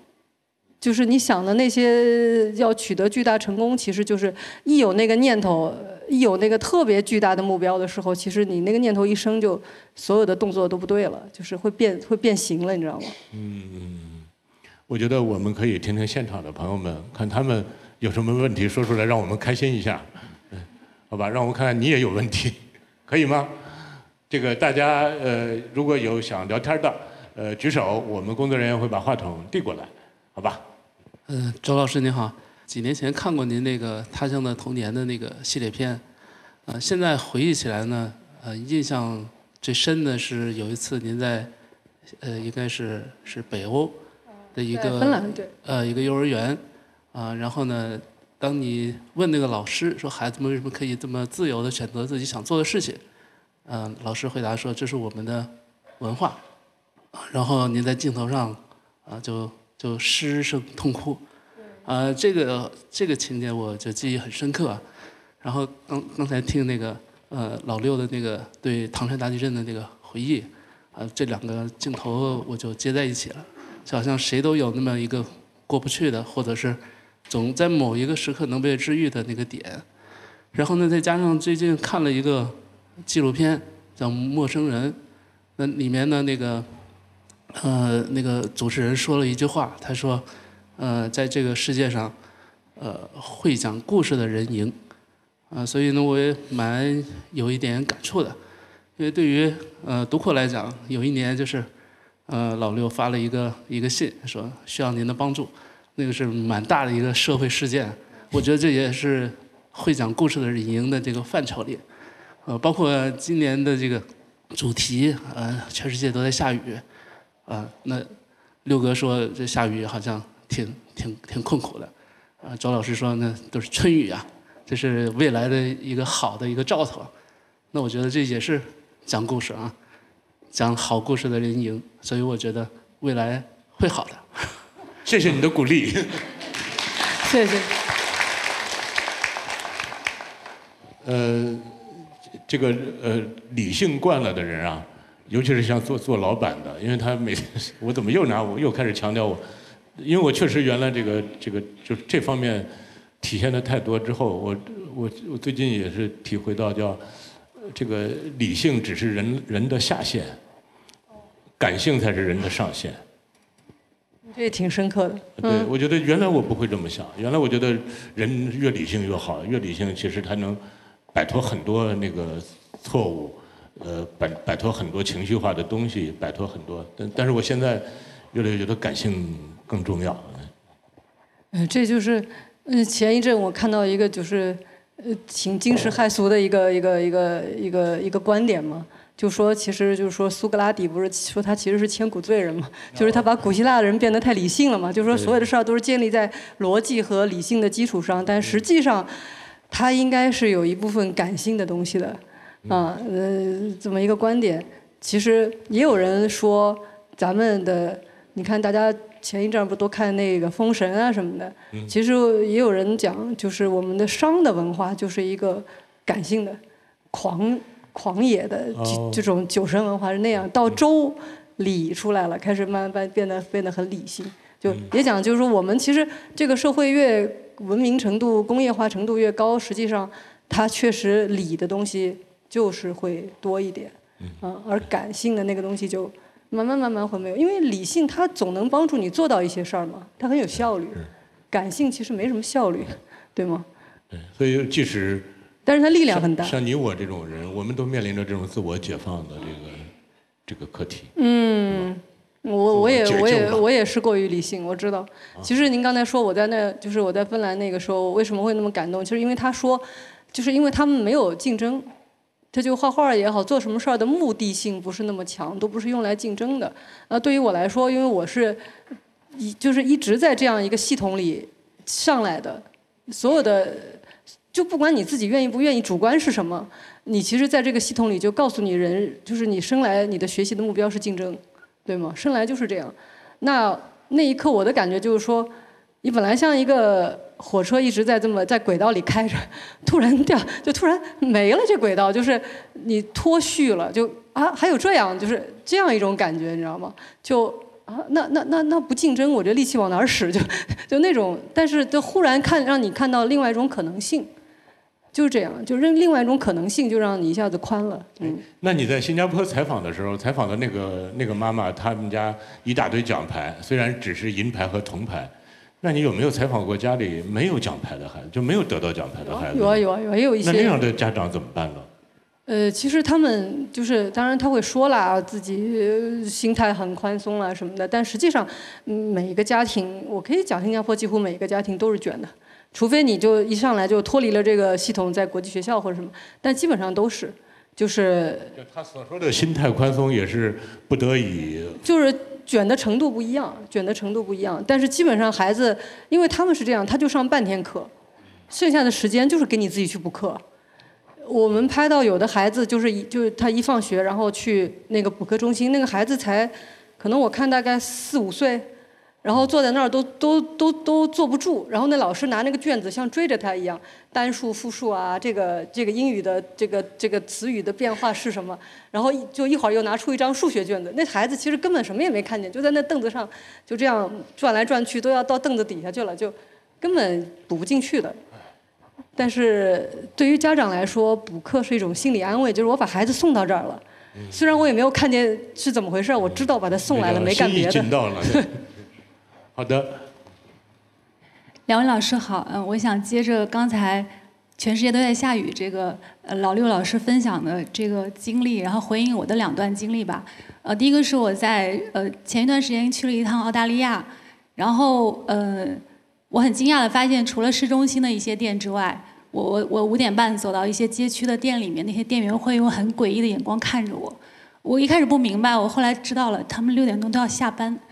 就是他们不愿意多上一分钟的班，然后他们就一直盯着你，希望你快一点离开这里。然后这是大多数的街区的情况。然后我讲这个故事是想说，我当时经历了很大的一个冲击，但是我很快的平静下来。我就想到说，如果现在我可能是处在一个 高歌猛进的状态的话，我遇到这样的情形，我可能会很容易去 judge 他们，我就说他们怎么能这么懒，然后之类的。但是因为现在是在一个下雨的状态，所以好像人可以变得更开阔。当你发现另一种生存状态的时候，你更容易去呃想说哦，他们为什么这样？然后世界是可以这么的多元。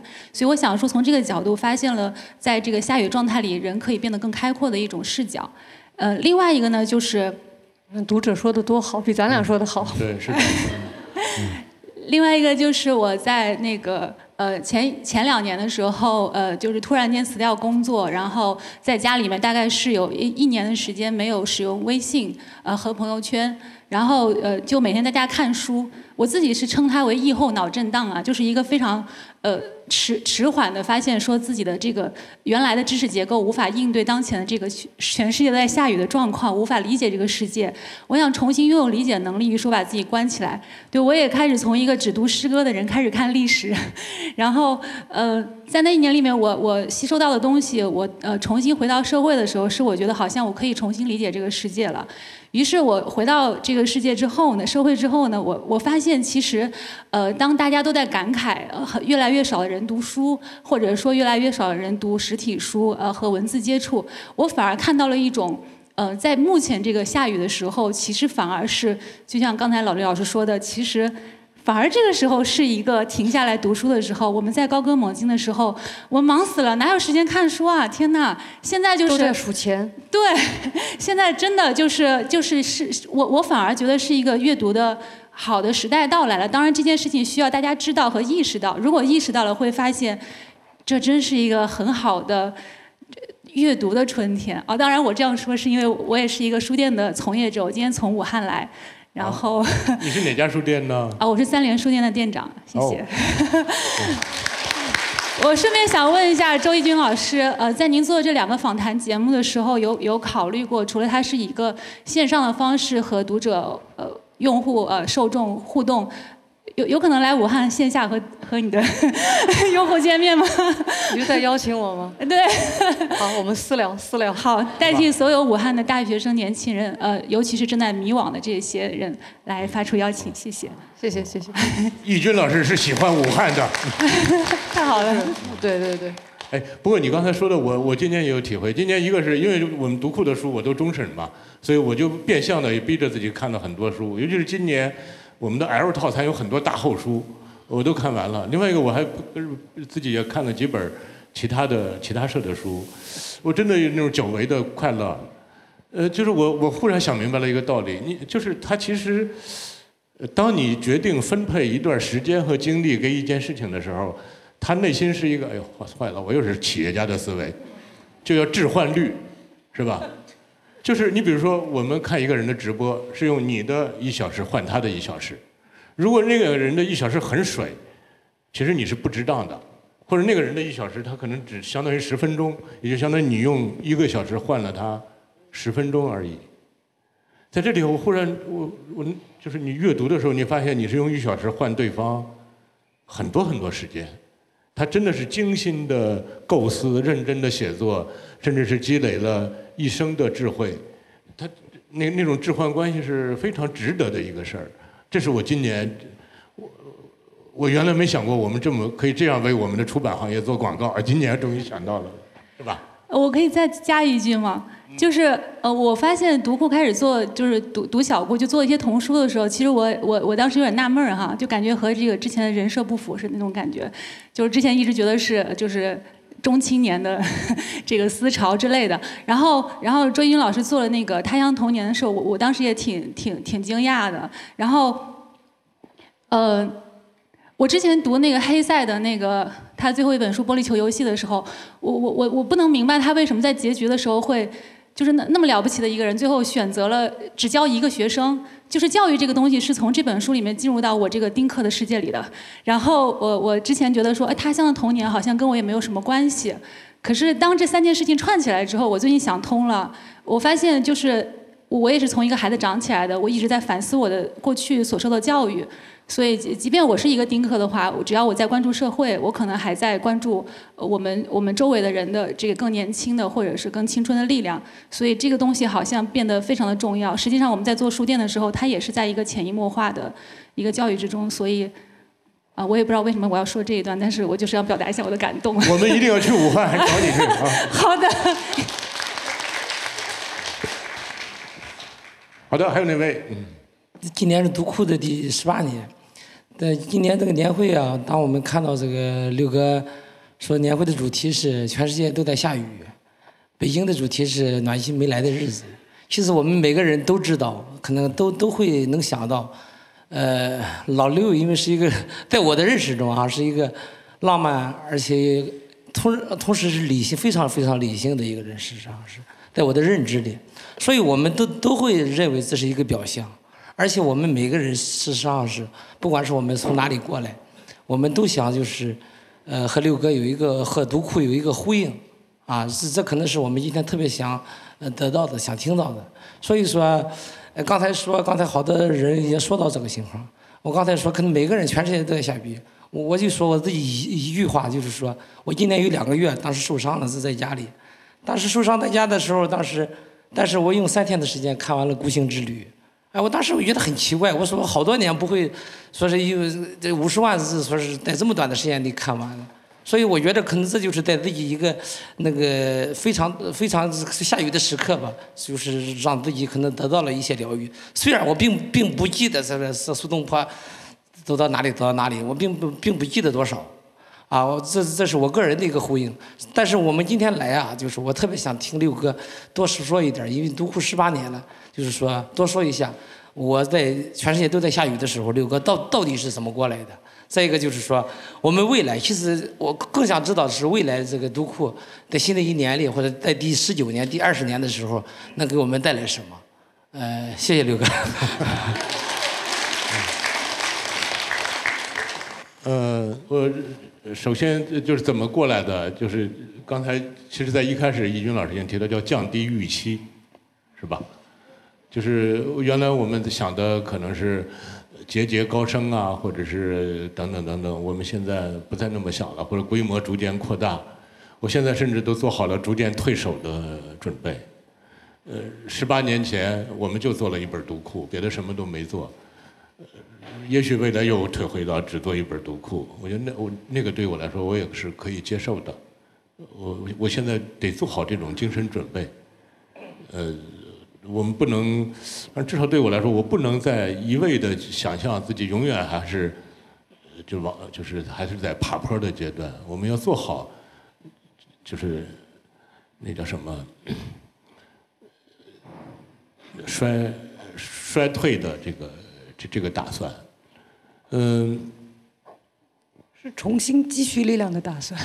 呃，其实呃一任何一本书都是百分百的，它它不存在说好像我做一百本书才能拼拼装起一个完整的呃一个出版世界，或者它的任何一本书都都足够。呃，另外一个我就是嗯，我一个好朋友，他们当时主持呃要做一个大学的博物馆。他们这因为那呃这都十几年前的事儿了，那时候咱们是都很有钱，并且呢那个校友也都很有钱，呃，并且当地政府呢也很鼓励这个把这个大学建得非常大，呃，他们那个博物馆呢就就领导批给的面积是非常非常大的，他们找了也是找了国际一流的这个设计师来设计这个博物馆。那个设计师就很纳闷说：“你为什么要建一个这么大的博物馆？”呃，他没法跟对方解释说这是我们书记批的，他他他只能说：“哎，我们就想建。”然后对方就说：“你知道这个博物馆意味着有多大吗？”就告诉就就告告诉他，意味着这是什么，在校园博大学博物馆里能排到第几名，在全球的博物馆里能排到第几名。他说：“你这个太大了。”呃，这我这个朋友也很纳闷，因为设计师是靠面积收钱的。对吧？那按理说给你一个大面积的这个项目，你不是挣的钱更多吗？然后这个老头儿就说：“他说我我他做了几十年的呃博物馆的设计，他也经历了几十年的这个世界的变化。他说他经历过经济高的这个高速发展的时候，也经历过经济低谷的时候。所以他说我们做设计师的，一般都是会在。”对方经济高速发展的时候给我们下单，但是呢，我们要做的是当要给对方做好经济下行的时候的准备，就经济下行的时候也能让这个博物馆维持最基本的体面。这是那个那个老头说的。呃，所以呢，他最后可能还是给那个设计方案做了一些变更。原来设计的那么大的面积，最后没有没有做那么大，但他留出了余地。就是等以后再再做那么大，但是当时我这个朋友给我讲这个故事，我也在想，就是尤其是现在我们的应该说九零后出生的年轻人吧，基本上没有经历过低谷，是吧？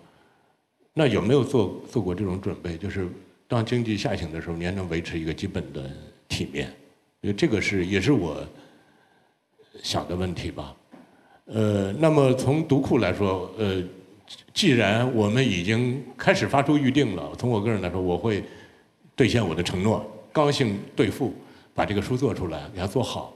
那同时呢，呃，我觉得除了这个之外，因为把几本书做出来，这个并不难，难的是你对这个书的这个质量的这种把控，或者说那种细微之处的拿捏，是吧？因为拿捏的的确能够让你的读者不失望，甚至让他呃有期待，嗯，这个很难，并且这个对我来说也是也是需要一辈子去修炼的一个业务能力，我自己慢慢来修炼吧，呃。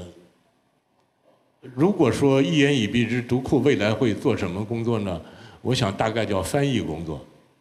这个翻译不是说只是把英文的书翻译成中文，它也可能是把，比如说法国大革命，可能出法国大革命的书有五百本我把这五百本翻译成一本那也是一种翻译，对吧？或者是我把一本给学界的人看的书翻译成一本给大众看的书。或者是我把一本给大给成年人看的书翻译成一本给中学生看的书，这都是翻译；或者是我把一本文字书翻译成音频、视频、纪录片这都是一种翻译。那这就是未来我们要做的工作。我们未来在这方面有那个什么有干不完的活儿，有出不完的书，做不完的选题，对吧？尤其是我们。这叫什么？欠出的好书太多了，对吧？那么，人类，呃，最呃文明的爆发爆发增长阶段就是近二百年。但是这二百年来，人类形成的知识财富，相当一部分都还没有被翻译出来。所以我对我来说，这个只能说一辈子太短，对吧？又干的活儿太多。那接下来继续。干吧能干多少是多少，这就是我能给您描绘的前景。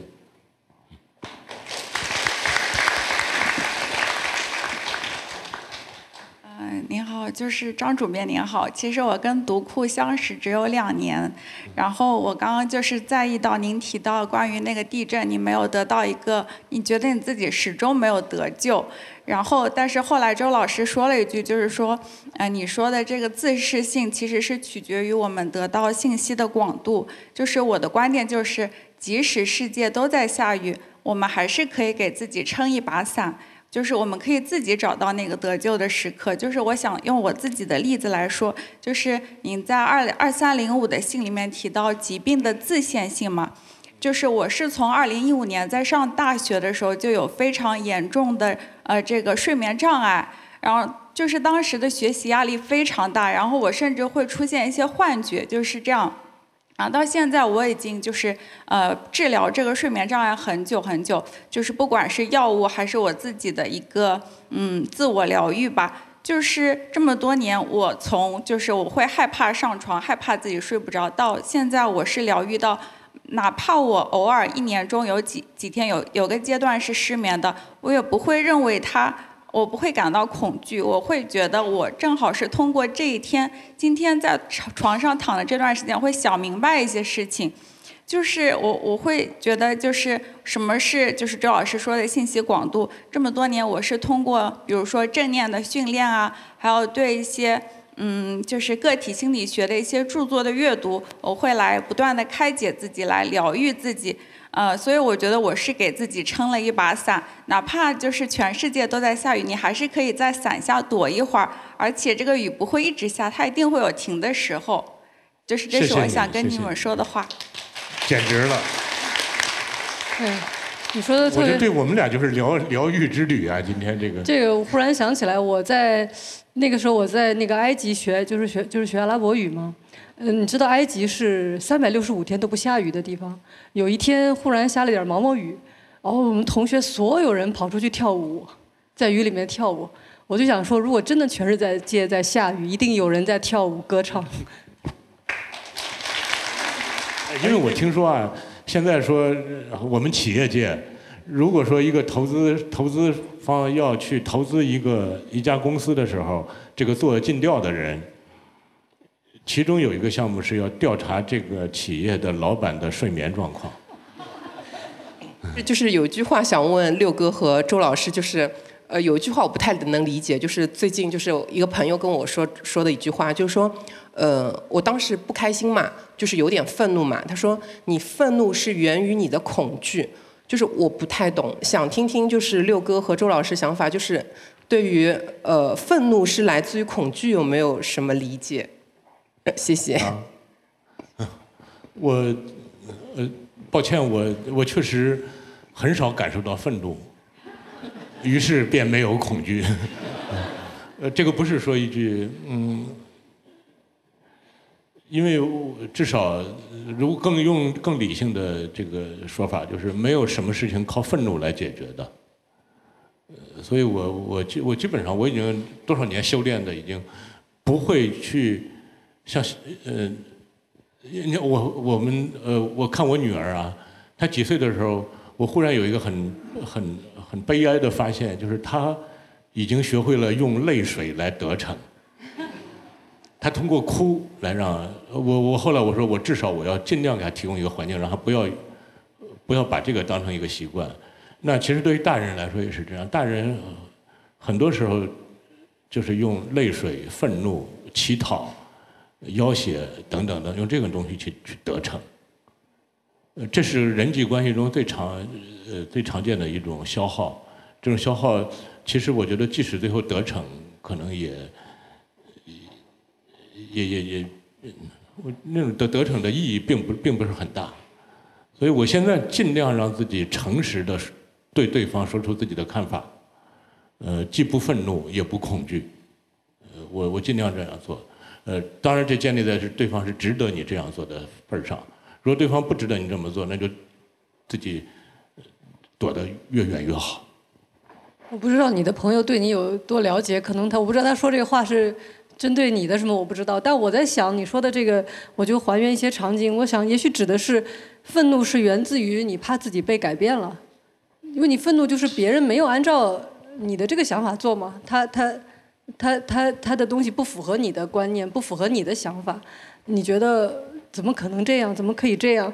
这种恐惧来自于你怕自己被改变了，我是错的，难道他是对的？是不是？我我我只是这么一种猜测。嗯，我经我经常我有朋友是源自于这种恐惧而对我发火。如如果我在现刚才你在聊的时候，如果我我的我的现实环境中有一个你这样的同事，我会怎么对待你？我我只有一个办法，就是我鼓励你，我我我给你三分钟的时间，鼓励你把自己的事情说出来。如果你超过三分钟了，我对不起，我就不听了。如果你在三分钟之内，你的每一句话我都会认真听进去，我我大概会这样跟你相处。那个周哎你好刘哥好，周老师好，就是因为刚刚这位朋友提到宣传这个问题嘛，然后只是想分享一下我的，就是因为我我是因为我在上海租租房嘛，所以可能一年或者一年半左右就要搬房，所以我订阅读库都是订到公司的，然后因为公司就是只有我一个人订嘛，所以现在就是大家都知道就是。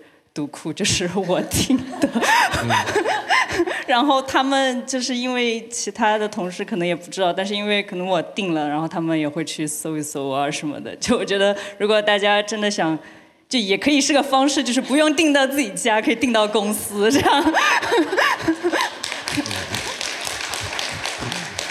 就，呃，然后呃，我主要是想呃跟六哥问一下，就是说，因为今年我是定的 L 计划嘛，然后 L 计划就是体量特别大，而且尤其是包括有以前我觉得读库可能不会就是去做的一个长期的一个计划，像动物志。还有包括我刚刚在那边看到我们接下来 L 计划的一个我外星人应该是，然后我看我感觉应该是接下来还会再继续做的这样一个偏自然科普的这样一个重体型的呃系列书，然后就是我我现在的感觉就是因为以前我会看博物，包括中国国家地理这些我都会有看嘛，但是就是对于读库就是突然。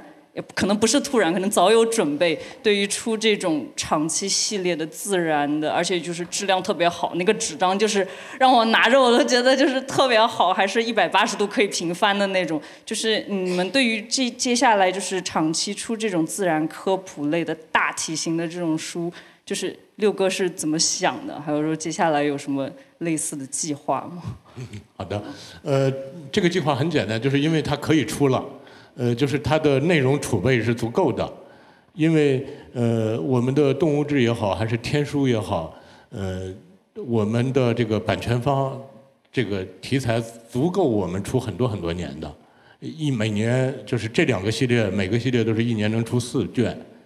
然后当当然动物志，因为动物就那么多，或者说跟动物有关的话题，动物志是一个封闭的选题，它大概用四年时间出十六卷就出齐了。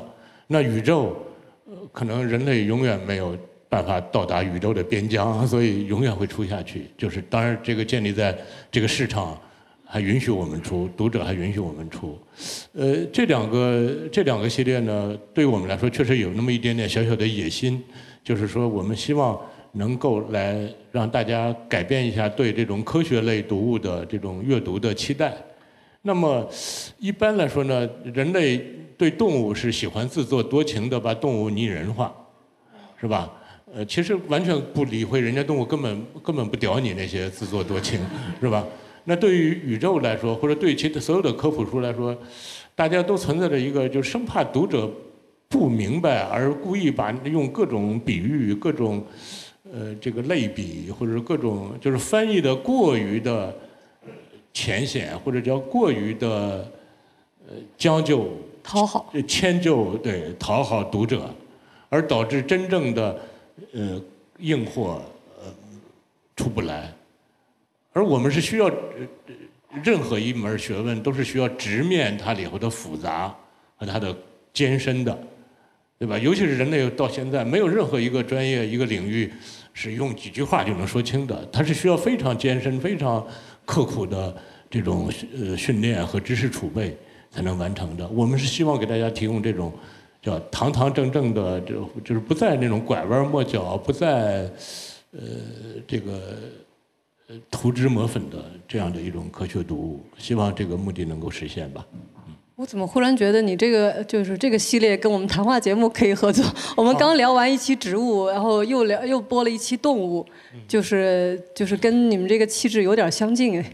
对对是确实，呃，怎么说呢？就是我我我内心还是喜欢那种冷乎乎的东西，我不喜欢那种特别热，就是是认认知类的东西。是的，是的。嗯。啊，两位老师下午好。然后呃，我不知道周轶君老师今天会来，所以就是刚刚在脑子里面想了一下，然后就是是通过您的那个纪录片《他乡的童年》，这个纪录片应该是作为就是我们教育学考研的人必看的一个纪录片。你是呃，我本科是学英语的，然后跨专业，然后今年考了教育学的研究生，然后现在是在南通，呃，是当老师。啊，然后就是第一个问题就是想知道您刚刚说的那个《他乡的童年》第二季是在选了哪些国家在拍？这个我不要喧宾夺主吗？在这儿说吗？我当然要说了。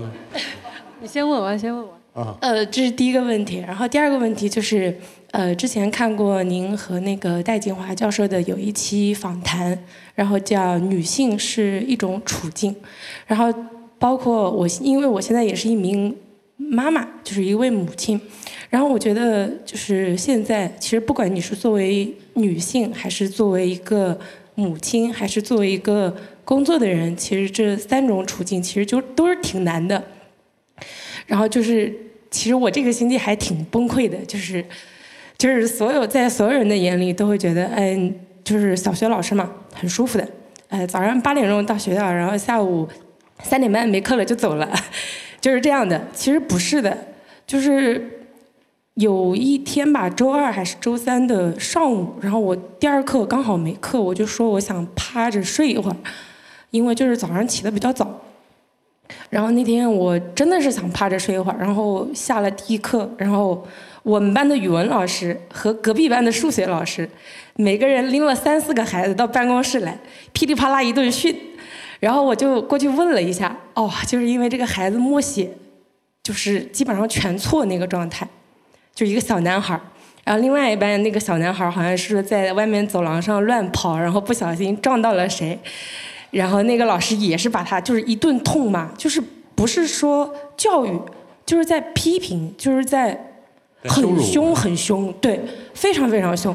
我当时整个人都很崩溃，因为如果是我原来是没有孩子，其实我也是接受中国这种应试教育出来的人，因为我可能是属于受益者。但是我现在自己当老师，然后我再回过头来去看这个事情，其实我觉得就是一个孩子他真的会不会学习不太重要，反而是他在学校里看到的老师，因为我现在带的是低年级的孩子嘛，然后开学第一个月就。忍啊，忍啊，忍啊，就是你们懂的，就是小朋友从幼儿园上一年级嘛，他就很多不适应环境啊，人啊都不适应，然后就各种忍，然后各种去教，就是真的是重复的教，就是教他们啊怎么在学校里保护自己的安全啊，教他们怎么自己保护好自己啊什么。然后就就就就那天中午那一刻，我真的觉得好崩溃。我就觉得这个孩子，哪怕他不读书，他不会读书，他以后就该死吗？你为什么要这么凶他？就是他不会默写，又有什么错呢？难道每一个人都是必须成为这种应试教育的牺牲品吗？每一个人都必须上大学，每一个人必须上高中。这个孩子是不会默写，那个孩子是做事莽撞一点，他在外面会冲的，会撞到别人。但是你也不应该用那种。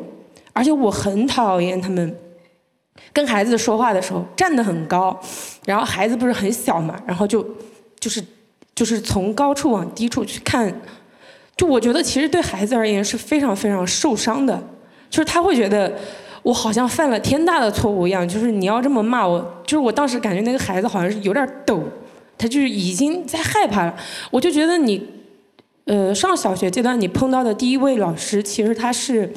一个非常非常重要的印象，如果这个老师很好的话，他会让你一生都会觉得啊，学习是很幸福的一件事情，就是很乐意去校园里面。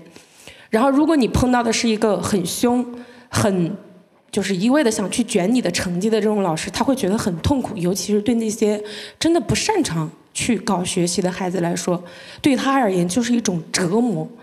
然后我周四的早上，我又看到了惊人的一幕，就是有一个小孩儿，他不想来上学，然后在学校门口，他的奶奶还有隔壁家的一个，应该是奶奶辈的人，两个人捆着他，把他绑进学校，就真的是两个人，一个抱头，一个抱脚，把他送进教室，然后两个人立马冲出去了，然后那个孩子又跟上去，就躺在学校门口，就在那儿哭。我本来在其他班上早自习的，然后我看到我真的觉得好可怜啊，然后我就过去跟他说：“我说我说小朋友，你躺在这儿干嘛？晒太阳？”他不是，我要回家找我奶奶，我不想上学。然后我就真的觉得现在的学校，现在的老师真的好悲哀，就是孩子也很可怜，尤其是男童，因为我不是男童人，我就真的觉得这边的孩子好苦啊，就。真的好苦！我说我上高中，我都上大学，我都没觉得这么苦。这边的孩子怎么那么苦？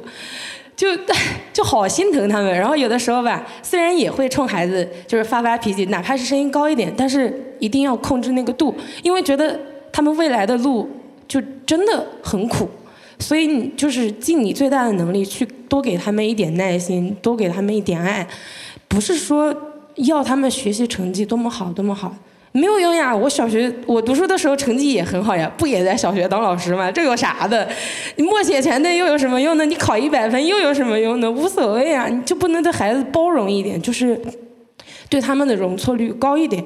因为我觉得中国式的家长和老师都很喜欢对孩子，我是为了你好，我就是为了你好，你好好读书，你以后会知道我是为了你好的。其实我觉得这种说辞就是骗人的，真的就是骗人的。所以我就是。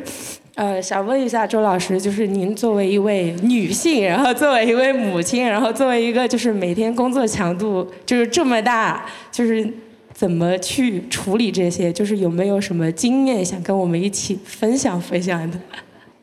嗯，先回答您的第一个问题。哦，我我觉得我先说，我觉得你这你的学校的小孩有你这么一个有爱心的老师，至少有这种自觉意识的老师，他们特别幸运啊！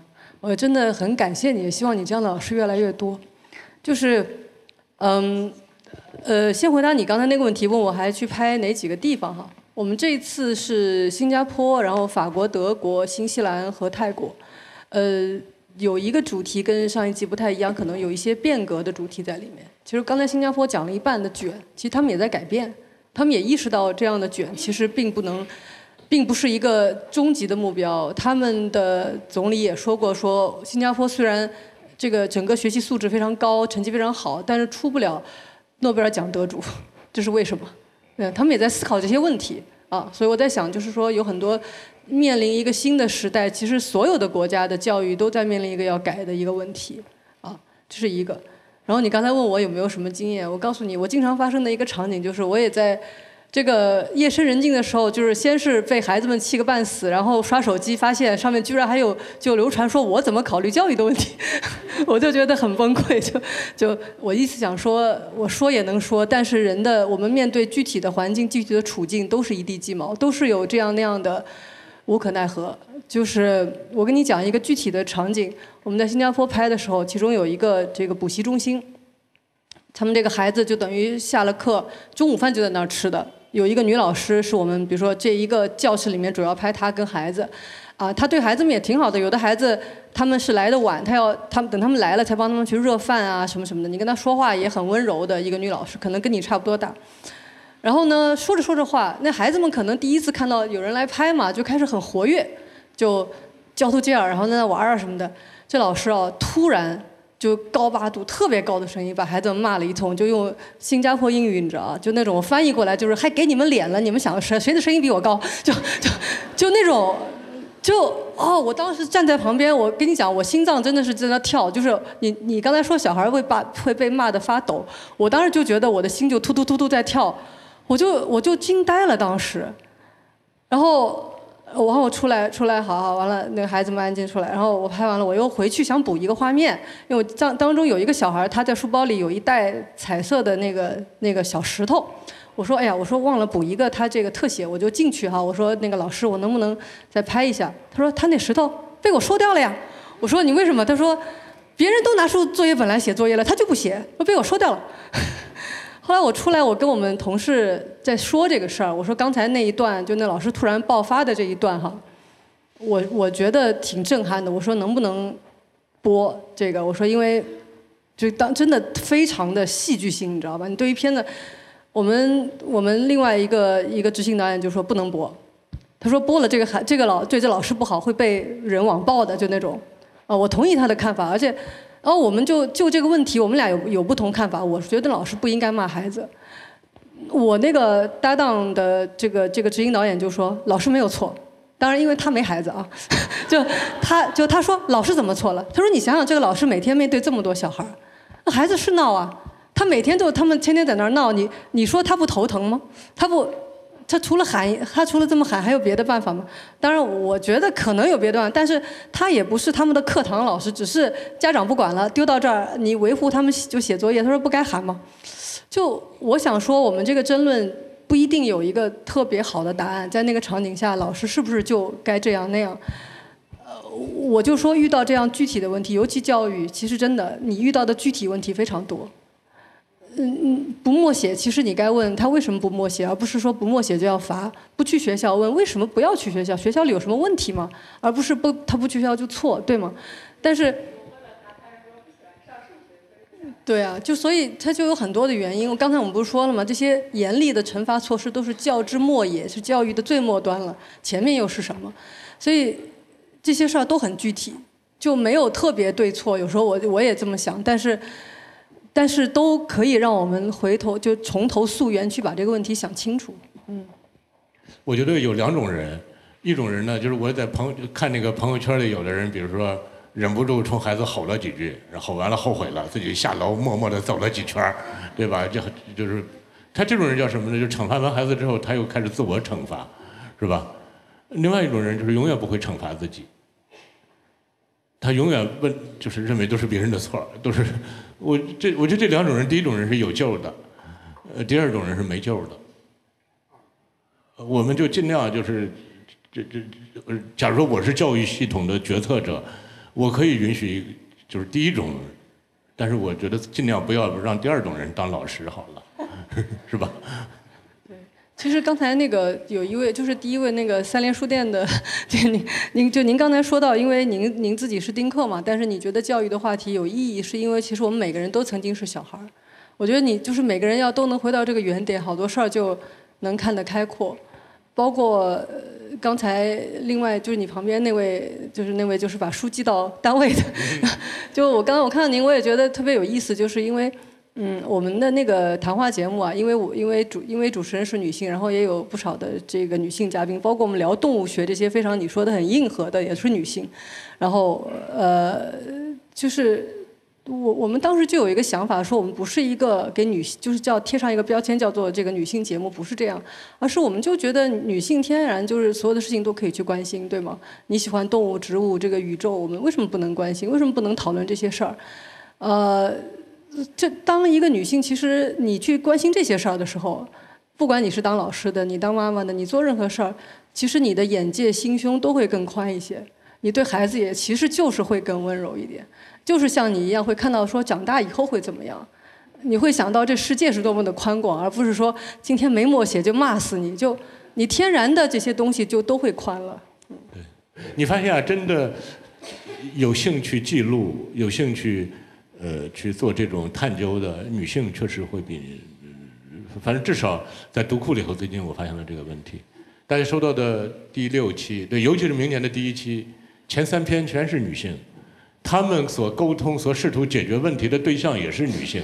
我我是特别不愿意拿性别来分啊，但既然你说到这儿，我其实我刚才有一个小小的这个念头哈，不知道这么说冒不冒犯，就是。刚才我我们今天讨论的这个话题，就说世界在下雨这个话题，我刚才有一个小小的念头，就在想，如果我这个话题拿到我们的谈话节目的选题会上，是通不过的。我们这个以几乎全是这个这个女性的团队，他们会说这有什么可讨论的？想办法呗，干活呗。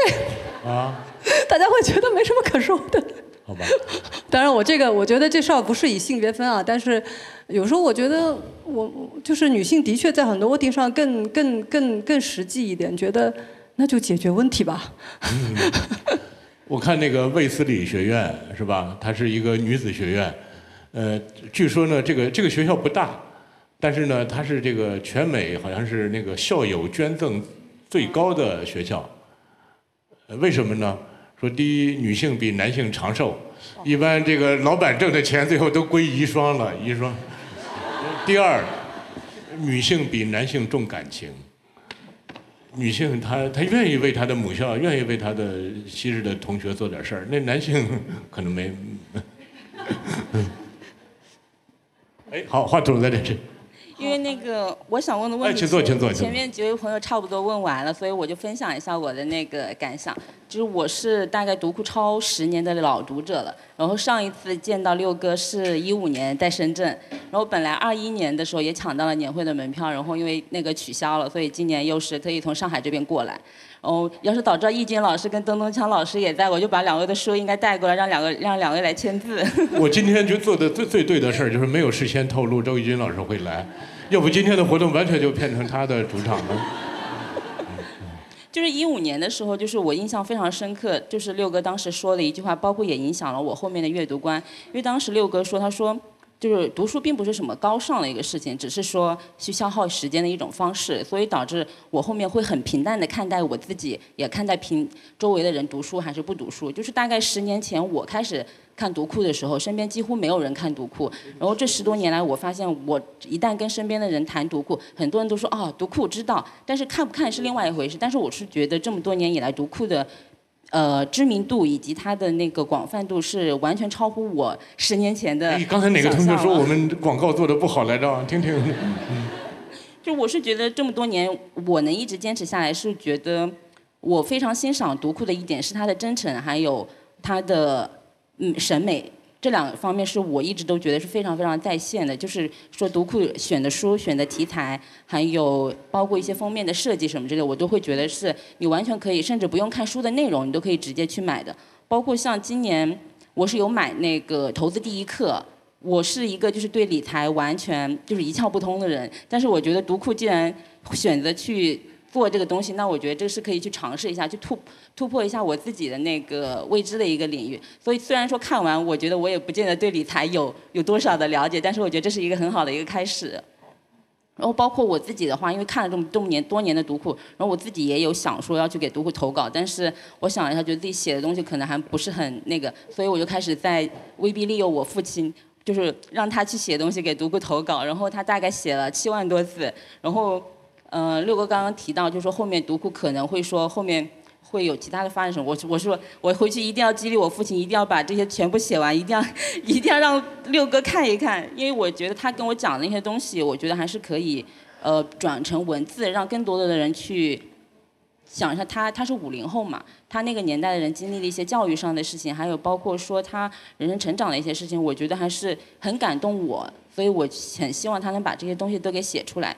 还有还有就是易军老师刚刚提到提到了庄子这一块，然后也提到他你自己的一些优点跟缺点，我就想到庄子里面提到的一个朽木，所以我有的时候会想说，优点跟缺点是不是人为主观的去给它定义？那么什么是优点，什么是缺点呢？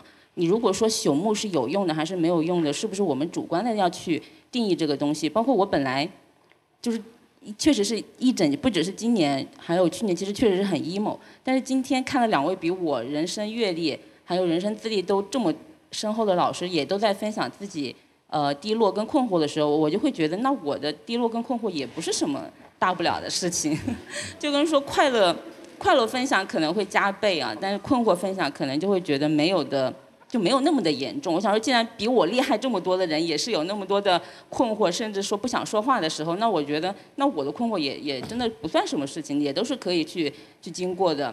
我前面有两位书友就提到说，虽然说全世界都在下雨，但是它不会一直下下去。这个确实，我我小时候经历，因为我是九江人，就是九八年的时候大洪水。我一那个时候比较小，但是印象就是每天每天每天都在下雨，就是家里的一第一层就是完全被淹了，你必须得住到楼顶上才行。但是突然有一天就莫名其妙就是就不下雨了，就开始就开始大晴天。所以就是说，虽然说那个记忆是比较比较那个模糊的，但是我的印象就是你不管下多长时间的雨，它总有一天它就会停下来的。谢谢。谢谢。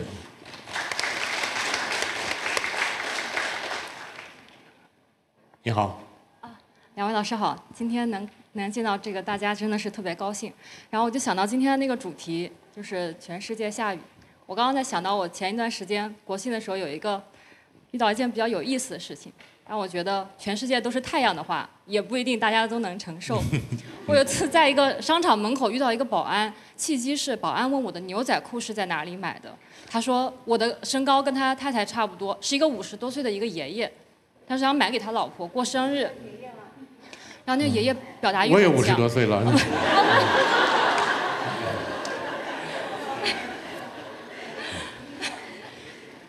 五五十多岁的大哥，连降三级这个。五十多岁的那个大哥说想想买给大嫂一条牛仔裤作为生日礼物。对不起，我没有听清那五十多岁的大哥说什么。要买给他太太那个生日礼物。然后呢，就他有有一个很强烈的想要表达的这个欲望，我能感受到。然后我就在那里陪他聊了一会儿天，他他说了一会儿，最后忍不住，他最后说，其实是因为我大半年前中了一千万。对，但因为他前面说到他在聊到牛仔裤的时候，他说，其实我还给我老婆准备了一个惊喜，买了一个五万块钱的钻石项链。我说你好有钱，我都不舍得给我自己买一条五万块钱的项链，现在这个经济状况。对，然后后来他最后就他选择了跟一个陌生人分享，然后他就说，对他其实事实上是因为他大半年前中了一千万，且没有告诉他老婆，那样。但是他一定告诉了好几百人，用 跟你这种沟通的方式。对，我觉得他那个就是每天，后来因为因为我觉得他这个人实在太有意思了，导致我第二天因为还没有离开这个城市，我又偷偷的去这个商场门口观察了一下他，他真的特别的开心。他跟那个门口的这个过路人，每个跟他询问道路的人都很愉悦的给他们介绍路，然后和这个正在发传单的小姑娘很开心的，然后跟就跟大家交流。然后后来我回家以后反思了一下我自己，我就想到，如果全世界都是太阳的话，假设我，因为我们可能职业不太一样，如果我中了五千万，我说我肯定这个保安是干不下去了，第一件事就把我这个工作给辞掉。对，所以所以我就想到今天听到两位老师的分享，我就觉得就是可能，不管外面的这个这个呃世界的情况有什么样的变化，可能我们跟世界相处的方式是需要不断的去调整的，就要像这个五十岁的大哥一样啊。这简直是一个太好的故事。万一这人其实也没中，他就是相信了这件事。对，我相信，对我觉得他 有可我能每天都很快乐是相信自己中了，对。也也有可能，对，但是咱们只是嫉妒，也其实也那就是对，那就是另外一个另外一个故事，他可能对这里出现了一点，嗯，呃，最后的话我就有两个，就是觉得特别表想表示感谢的，一个是这个那个六哥，因为前面有一位读者收到您的那个信的时候，我就想，呃，想到有一天我在家里的时候收到那个杂志，我正常情况下看是看那封信。我那天不知道为什么，因为我家人住在也坐在这个餐桌上，我是把那封信读出来的。我就跟我妈说：“我说我把这封信读给你听。”我读完的时候，我我眼泪下来了。当时我妈妈本来是在看手机的，我妈我发现她大概看了一会儿之后，她就把手机关了，她就在听我读那封信。然后读完之后，我们俩沉默了好久。我妈说：“这个信好不错，你把这个杂志拿给我看一看。”所以，我真的是非常感谢六哥。我觉得您的杂志，谢谢包括您每次很用心的信，很治愈大家。第二个的话是，就是易军老师，就是您的很多节目都给我们特别大的能量。就是前面您说到声音这个问题，我不知道这个会不会有点冒昧，我有一个小小的请求。其实我觉得您的声音特别的好听，尤其适合的是在在听听听觉上，因为我们可能有的时候工作比较忙的话，每一次看视频可能会稍微有一点点费时间。呃，但是我们是很想很想，其实我每你的每期节目我都想反复看的。如果您的节目有可能，就是用音频的形式能够传达给我们，我觉得像我这样的读者可能会会会会受用更多。而且其其实您的那个声音是很治愈的，特别适合在一个全神贯注的情况下用听的是方式去去吸收。对，就是以上的话就是对，特别感谢两位老师，也特别感谢这个活动，谢谢。谢谢你，谢谢你。我我我我听完你这话，感觉像中了一千万。谢谢。哎，并且我觉得真你真的可以做一个播客节目，对，因为我发现播客它是占用人体器官最少的，就是声音，可以同时对吧？你可以干干多线程干很多事儿，然后还还能再听东西。我觉得这确实明明年读库的 APP 应该也会尽量的多做一些声音的，可能会比视频会更更经济一些吧，是吧？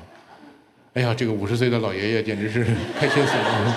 嗯哎，不过刚才我那个那个同学说的那个，我我我特别想，当时想想想插一句嘴，就是说，我觉得这种呃这个低消沉也好，或者叫愤怒也好，呃，或者叫什么开心啊，它它最好这个词都是中性的，对吧？但是我们从小所受的所有的教育，就是愤怒是一个贬义词，对吧？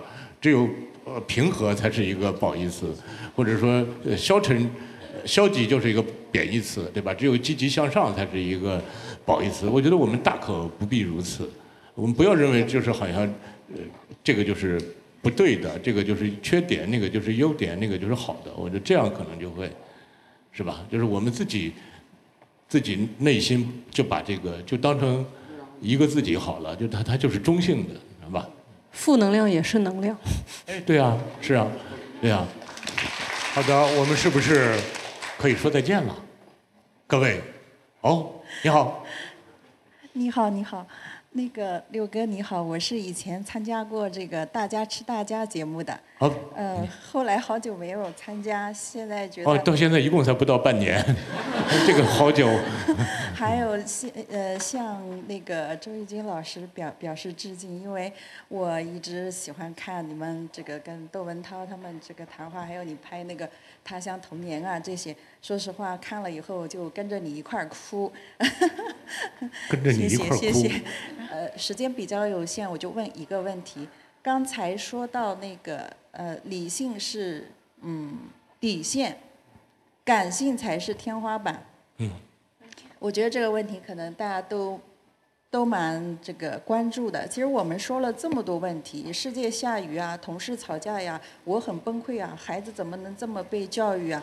其实我们归根结底，我们自己在这里要怎么调整好我们自己的感性的比例、理性的比例。另外，我还想问一下你们，在这个底线下面还有地狱吗？在这个天花板上面还有天堂吗？谢谢谢谢，感谢你们。哎呦，这个，我认为理性理性的下限还是有的，就是反制，是吧？呃，这个可能现在这个这个潮流，你看美国不就有一本书叫《美国的反智主义》，是吧？嗯、如果具体到我们来说，就是这个人讲不讲理，是吧？或者叫讲不讲逻辑，或者能不能这个认账，对吧？等等等等。呃，我我记得我们一直说我们有几几个出版方向，其中之一是逻辑学，我就特别希望能出一些跟逻辑相关的一些书，让让我们都能够这个在逻辑方面有基本的共识。但是今年呢，我们有一个读者跟我说了一句话，他说：“你不用出逻辑学方面的书，你只要出那些逻辑很好的人写的书就行了。”其实我一想，这个非常对啊！如果我告诉你，我说我出的这本书是逻辑学的书，你内心可能都会有抗拒，对吧？我这么大人还需要你教我逻辑吗？并且也不用把那个逻辑的专业知识好像知道的那么各这种法、这种法、那种那种法。但是如果是一个逻辑很好的人，他他写的书，包括他和我们做的沟通，自然也会让我们了解逻辑的最基本的这个这个脉络。所以我我我先哎，你看这个读者这一句话叫赵周啊，那个那个哥们儿，一句话让我忽然对我的出版方向都有了一小小的一种出版理念有了一些调整。我觉得逻辑之上，可能就是这个逻辑之下，可能就是您所说的地狱吧。你好，两位老师好。嗯、首先首先呢，啊、我没有问题，但是呢，我我我只想说一下我此时此时此刻的感受，就是像那个刚刚那个听到了那个那个嗯、好几位那个读者就是说说了啊、那个生活中的一些困惑，但是呢，我感觉我好像虽虽然也有一些小情绪，但是我没有之前他们之前的那他们遇到那呃说的那些困惑，但是我我我想了，呃，刚刚才那段时间我一直在脑子里思考，为我我想问为什么会没有他们这样的困惑？但是我后来我想了一个原因，就是因为有了那个读者的到读库的相伴，可能就是说，因为这啊这这个真的真的是我呃内心的真实的感受，就是说可能就是说帮我那个排解了我内心中的一些负能量。是的谢谢。对，不过这个这个哥们儿，这个这我觉我觉得真的说出了一个非常朴素的道理，就是我们很多时候我们的一些情绪被别人接盘当了接盘侠，是吧？在其他人身上演演过一遍之后，我们自己可能就会好一些，疏通疏通开了，是吧？我觉得今天这个，并且今天真的这个环境太好了，对吧？尤其是刚才那个上海那个那个那个女生。对吧？说半天要和同事发火，要和同事发火，我估计最后那火也发不出来，对吧？他就跟我们发完火就得了，对吧？我觉得可能真的就就是，我今年我自己的调整也是这样，就是尽量见真人，和人面对面说话，因为他说的就不仅仅是话了，还有话之外的各种各种信息。我觉得今天真的就非常有效的得逞了这个目的。怎么了？我还要总结吗？啊你要总结一下。没有，我就觉得总结的话就是，祝你睡个好觉，祝大家睡个好觉。好的，欢迎收看第一人称复述，每周三、每周六是吧？不是，就是周三六点钟。啊，每每周三六点钟，呃，敬请期待谢谢帮做广告。《他乡的童年》第二季。嗯，好吧，各位，再见。我要我要开始订读库了啊！我们感谢易军老师，我们期待下次他还出现在这里，对，我们还期待他出现在武汉书店里头，好不好？谢谢谢谢谢谢。再见。